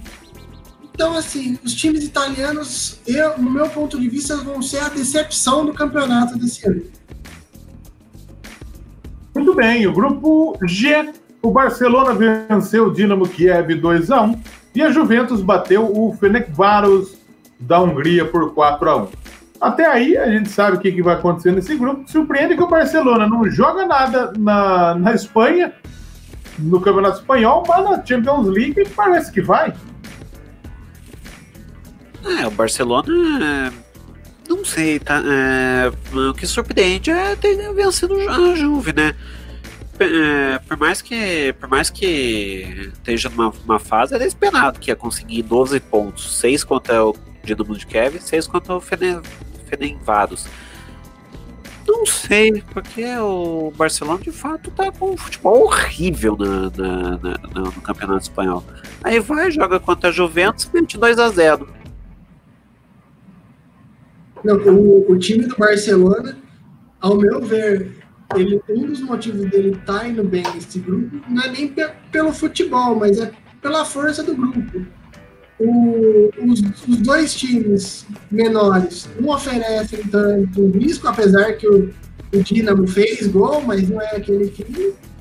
Tá dando dó de assistir o Barcelona vendo o Messi andar em campo, porque você vê que ele tá jogando obrigado no Barcelona hoje, que ele não queria mais estar lá. É muito triste ver isso. E a Juventus, que nem eu falei, não me surpreende o Barcelona ter vindo da Juventus, apesar do Barcelona não tá aquela coisa, porque o futebol do, do, dos times italianos está muito abaixo, apesar dos times espanhóis também estarem muito abaixo, mas ainda entre Barcelona e Juventus, eu acho que o futebol do Barcelona está um pouquinho acima. Mas se você for ver tanto os times espanhóis quanto os times italianos disputando Champions League ou até mesmo jogando os campeonatos nacionais, tá preferível assistir Série B, Série C, Série D no Brasil, que os campeonatos estão muito mais emocionantes, porque aqueles times que a gente dava gosto de ver jogar, tá dando tristeza. É Barcelona jogando mal, é Real Madrid jogando mal, Juventus, Inter de Milão. Então, não sei se a pandemia afetou alguma coisa, mas tá triste ver esses times grandes da Europa jogando. Muito bem, e o grupo H, a gente teve o Istambul Başakşehir é, ganhando do United 2 a 1 fechem o United. E o Leipzig ganhou do PSG 2 a 1 Quer dizer, o United vai lá e mete o couro no, no Leipzig. E o Aí o Leipzig vai lá e ganha do PSG. E, e o United perde, perde pro Istambul. Vai entender, né? É, meio que não, não fez a menor lógica nisso. Tipo, é, o United ele é, um, ele, é, ele é um time que ele. Ao mesmo tempo que ele. é- Ele é um básico um Robin Hood. Ele vai lá, pega dos grandes e, toma, e dá pro, pro, pros pequenos. Porque ganhou do PSG, deu pro Istambul. Aí o, o PSG eu não tô entendendo por que que eh, o que, que aconteceu ali. Tipo, tá um. O PSG ele tá com um futebol muito estranho. Na, na Liga 1. Falta o adulto Ney. é, tá faltando o adulto Ney ali, porque na Liga 1 ele vai ganhar com, com sobras, tipo, isso. Mano, na Ligue 1 né, ele ganhava se tivesse nós três no ataque. É. Agora, agora na, na Champions League, que, que já é um pouquinho mais difícil, um pouquinho mais difícil, só um pouquinho, assim, por assim dizer, é, aí já precisava do Neymar ali. E como não tem, enfim. O time Muito do bem. United é bem fraco. Perdão, né? perdão, perdão. O Vai lá, do United. Eu assisto o campeonato inglês com frequência e não é um time que me agrada de, de ver jogando. Os times da Inglaterra são muito bons, mas o United destoa de tudo isso, né? É um time que ele foi pro campeonato para se dar sorte, classificar. E aí vai pro mata-mata. Se der sorte, classifica para a próxima fase. Sabe assim?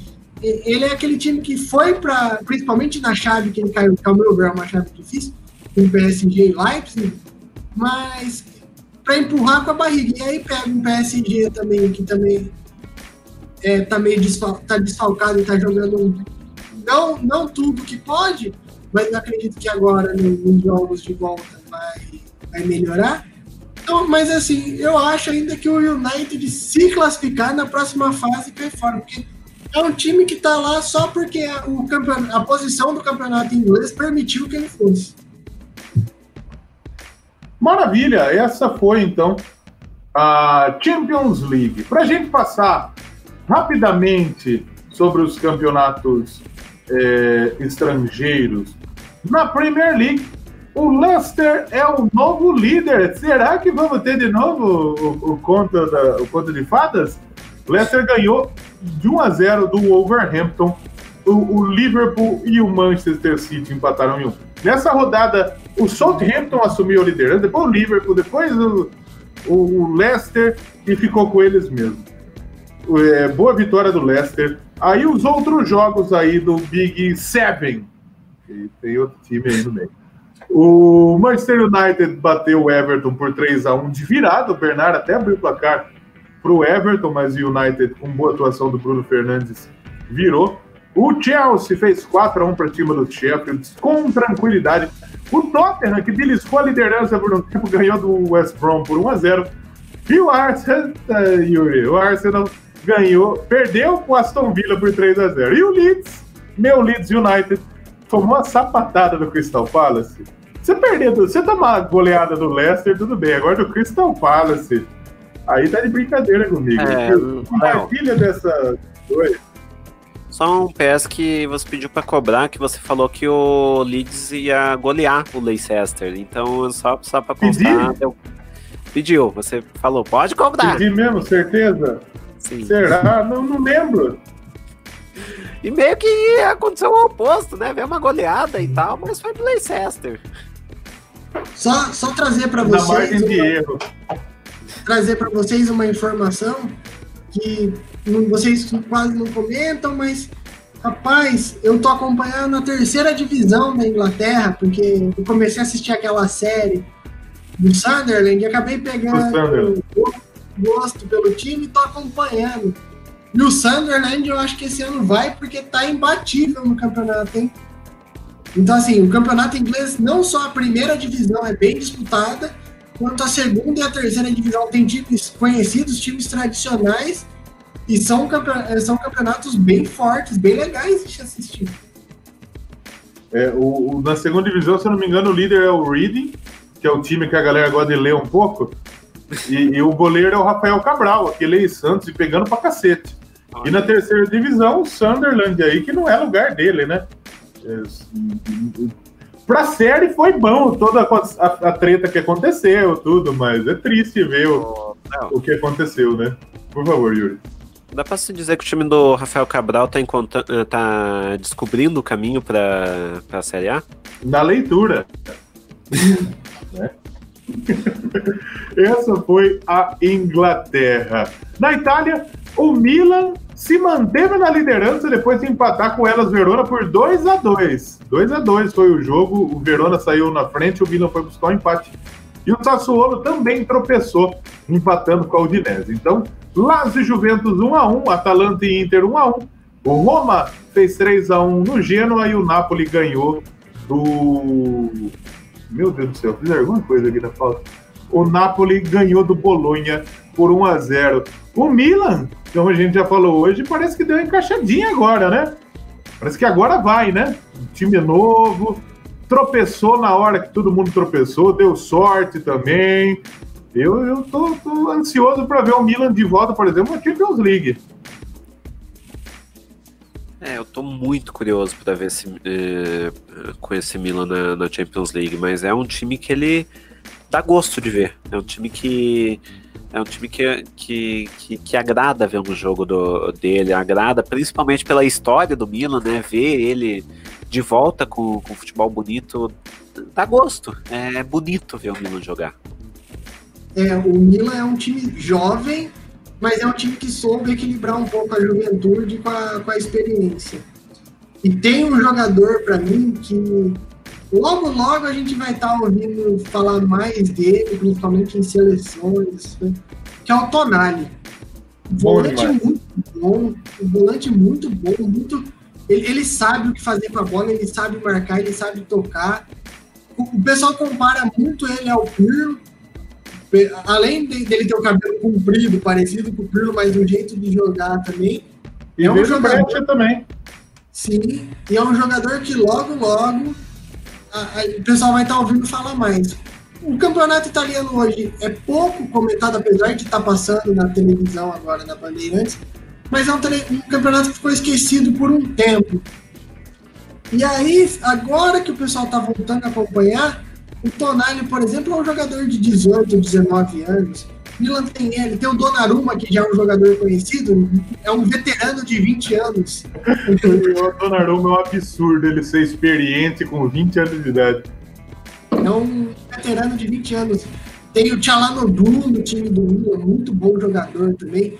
Tem um jogador que jogou, se eu não me engano, com o Haaland, que é um, é um atacante também, só que eu esqueci o nome dele, que ele é reserva, mas ele entra muito ele é... bem nos jogos do Milan. Então, assim. Ele veio. É, eu, puta, não lembro também. Tem um, tal, tem um menino também, Léo. É o Leão, eu gosto. Tem um menino também, sueco, que ele tá começando agora, chama Zlatan, alguma coisa, que também tá jogando bem, né? Não, esse daí, ele vai ser o novo Túlio Maravilha, vai jogar até os 50. A diferença é que ele não vai precisar jogar em times de base para fazer gol. Eu quero que ele fique muito, porque tá jogando muito mesmo, Ibra. É impressionante. Ele é um cara diferenciado. Infelizmente, ele pegou uma época com grandes jogadores que ele não ganha bola de ouro, assim. Mas se ele tivesse pego um, algum, algum tempo atrás, que teve um, pode ser que ele, que ele até ganhasse bola de ouro. Até mesmo hoje, se ele tivesse jogando uma Champions League, o nível que está jogando Messi e Cristiano Ronaldo, por exemplo, brigaria tranquilo por uma bola de ouro, como o Lewandowski está brigando. Para mim, o Ibra é mais jogador que o Lewandowski. Posso ser contestado. A galera pode me xingar nos comentários aí. Eu também acho que é melhor. O Ibra é mais jogador que o Lewandowski, mas ele nunca ganhou uma Champions League, se eu não estou enganado. Nunca deu sorte também de pegar ganhar uma Eurocopa como o Cristiano ganhou com aquele time de Portugal. Porque o time de Portugal nem era tão forte assim. Mas ele é um, um cara diferenciado, não tem o que falar. Muito bem, muito bem. Vamos falar do Campeonato Espanhol. Real Sociedad segue na liderança. Quem diria, hein? 2 a 0 para cima do Granada. Quem se deu mal foi o Real Madrid, que caiu de segundo para quarto após perder para o Valência. Já o Real derrotou o Retafe por 3 a 1 e o Atlético de Madrid fez 4 a 0 no Cádiz. E o Barcelona venceu o Betis por 5 a 2 subiu para o oitavo. olha o que tava mal, né?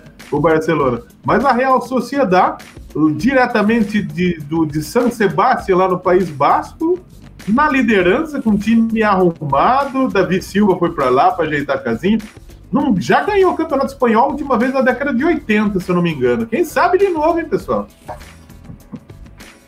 É, o Real Sociedade é um time que ela, é um time que surpreende não surpreende tá ali. Porque, obviamente, que se esperava um Barcelona, se esperava um Real Madrid, se esperava um Atlético de Madrid ali. Mas não surpreende pelo futebol que é jogado. O Real Sociedade inspira confiança nos 90 minutos. Mesmo quando. É aquele time que, mesmo quando tá perdendo, você, ah, você sabe que pode sair alguma coisa dali. O Real Sociedade ele, ele tá na liderança com méritos. E tem um, um, um craque, né? Que é o William José. é um cara assim que aqui no Brasil é criticado, jogou nos times aqui o pessoal falava que foi empurrado por empresário para vários times e é um cara de confiança lá do, do time da, da, Real Sociedade. Então, mas eu assisti um jogo só do, do Real Sociedade, mas foi um, um, jogo bom de se ver e eu não estranharia se essa boa fase fosse até o final e realmente disputasse o título. Porque o campeonato está só no começo, mas um, um, time do jeito que eles estão bem montado, jogando bem, e do jeito que Real Madrid e Barcelona estão exatamente o contrário, estão desmontando, estão é, reformulando, tão, é, é a oportunidade desses times de tradição, mas de menor valor financeiro, de menor de, de menos grana, de chegar lá em cima e, e disputar o título. Não estranharia para mim se, além da Real Sociedade, chegasse um Valência, um Sevilha também, que fazem, faz tempo que esses times não ganham. É, tu falou do Real é, do, do, William José, aliás, tem uma, é, tem uma história que o William José ele, ele tinha uma proposta no Barcelona e ele recusou pelo, uh, pelo motivo óbvio. Ele falou: ah, não vou pro Barcelona para ficar na reserva se aqui eu sou titular toda hora, melhor ficar é. aqui. O tempo mostrou que Ó, ele estava certo. Só para só confirmar, a última vez que a Real Sociedade foi campeã espanhola foi em 81, 82. Na verdade, foi bicampeão. 80, 81, 81, 82. Nessa época, se eu não me engano, antes do, da Real Sociedade foi o Atlético Bilbao campeão e depois também. Com a sequência do, do, pessoal do País Basco. É, foi, foi, quatro, foi cinco títulos seguidos do País Basco. 80, 81 Real Sociedade, 81, 82 Real Sociedade e um bicampeonato. Tô bem de conta, falei cinco, foram quatro. 82, 83, 83, 84 foi o Atlético Bilbao, foram os últimos títulos também do Bilbao. Para a gente finalizar, na Bundesliga, o Bayern de Munique segue líder após derrotar, derrotar o Dortmund por 3 a 2 Ótimo jogo. Com isso, Borussia cai para a terceira colocação, sendo ultrapassado pelo Leipzig, que bateu no Freiburg por 3 a 0 E na Ligue 1, para a gente passar a régua, afinal de contas, já estamos com 2 horas e, e 16 de programa. O PSG bateu o Rennes por 3 a 0 e segue líder, cinco pontos na frente do Lille, que perdeu para o Brest por 3 a 2 E acho que é isso, né? Aliás, para encerrar, tá rolando o Grêmio e o, e o Fluminense ainda, né? Tá 1x0 ainda, Yuri? Ainda tá, tá, tá no finalzinho do jogo, tá. É, tá, tá, pra, tá acabar ali o jogo, tá nos 50 minutos. Eu quero trazer o diálogo de Fred e Renato Portaluppi nesse momento. Fred mandou pro Renato: Você é ridículo, rapaz, você é um bosta, cala sua boca. Aí o Renato falou: Você que é o bom, você que é o cara. Olha, então é o amor entre os dois ali. a treta comendo soco. Acho que é isso, né, Yuri? Podemos passar a régua? Acho que podemos passar, sim. É... É, eu tô, tô, aqui esperando pra, pra ver o. É, aliás, só, só um PS rapidão. É incrível como o Renato Gaúcho tem sorte contra dois times. Um é o Inter e o outro é o time montado pelo Odair Helmo. Porque o Odair Helmo não, não, não, não, não ganha do Renato Gaúcho de jeito nenhum. Muito bem, muito bem, muito bem. Então quero agradecer primeiro nosso amigo Léo Trentin, lá do Bugricast, que esteve conosco, que aguentou a gente aqui por duas horas e 18 minutos, né, Léo? Obrigado por estar aqui com a gente, por trocar essa ideia com a gente. E é, divulgue suas redes, divulgue seus projetos, divulga aí o Bug, Bugrecast. Valeu, Léo, obrigado. E até uma próxima. Eu... Portas abertas. Eu que agradeço o convite, estou à disposição quando vocês quiserem, é só chamar. É... Fiquei muito agradecido mesmo quando o Yuri me chamou, que a gente conversa bastante no grupo do, dos podcasts lá. Eu, o pessoal que não conhece ainda o nosso trabalho, pode procurar Bugrecast, qualquer plataforma de. qualquer rede social também, a gente tá no Twitter, Instagram. Às quartas-feiras, aqui no YouTube, nós fazemos o que nós chamamos de mesa redonda. Tem sempre o pré e o pós-jogo. No, no, mesmo dia do jogo, tem sempre o pré, no dia seguinte o pós-jogo. A gente também está fazendo uma cobertura diferenciada da, da Copa Paulista aqui no YouTube e no Instagram, que é um outro campeonato que o Guarani está disputando. Muito e bom. Do campeonato, do Campeonato Paulista Sub-20. Pela primeira vez a gente está cobrindo o Campeonato Paulista Sub-20 também. Então, para quem quiser saber qualquer coisa de Guarani, só procurar Dublicast nas redes sociais ou nos agregadores de podcasts, aqui no YouTube. Segue a gente que de Guarani vocês vão ter bastante informação, independente do campeonato, se é sub-20, se é Copa Paulista, se é Campeonato Brasileiro de Série B, a gente está trazendo conteúdo para vocês. Muito bem, muito bem. Mais uma vez, muito obrigado, Léo. Obrigado pela paciência de, de, nos aguentar aqui por 2 horas e 19. Yuri, quanto tempo para divulgar todos os projetos, Yuri? Vamos lá. É... Eu tô no Mongecast, podcast de entrevistas, né? É, entrevistas e temas, né? Que o Mongecast é de entrevistas e o Transcendendo é de temas. E daí eu também estou com o Rock no Pinheiro na Rádio Gralha Azul 87,9 FM de Araucária ou é, para quem quiser gralhaazulfm.com.br então, para é, quem quiser, cada, cada dia a gente faz um tema diferente. Amanhã vai ser notícias do, do, do rock. É, é, terça tem lançamentos. Quarta é dia de é, Quarta-feira é dia de. Nossa, consegui me esquecer, deu um branco. Ah, é, uma banda por semana. Quinta, é, quinta agora vai ter uma entrevista com o Mosby Persistente. Então, quem quiser acompanhar, Gralha Azul FM, toda, é, segunda a sexta, às 10 da noite. Então, eu tô por lá. Muito bem, muito bem. Nós escuta todo dia, exceto quando a gente esquece.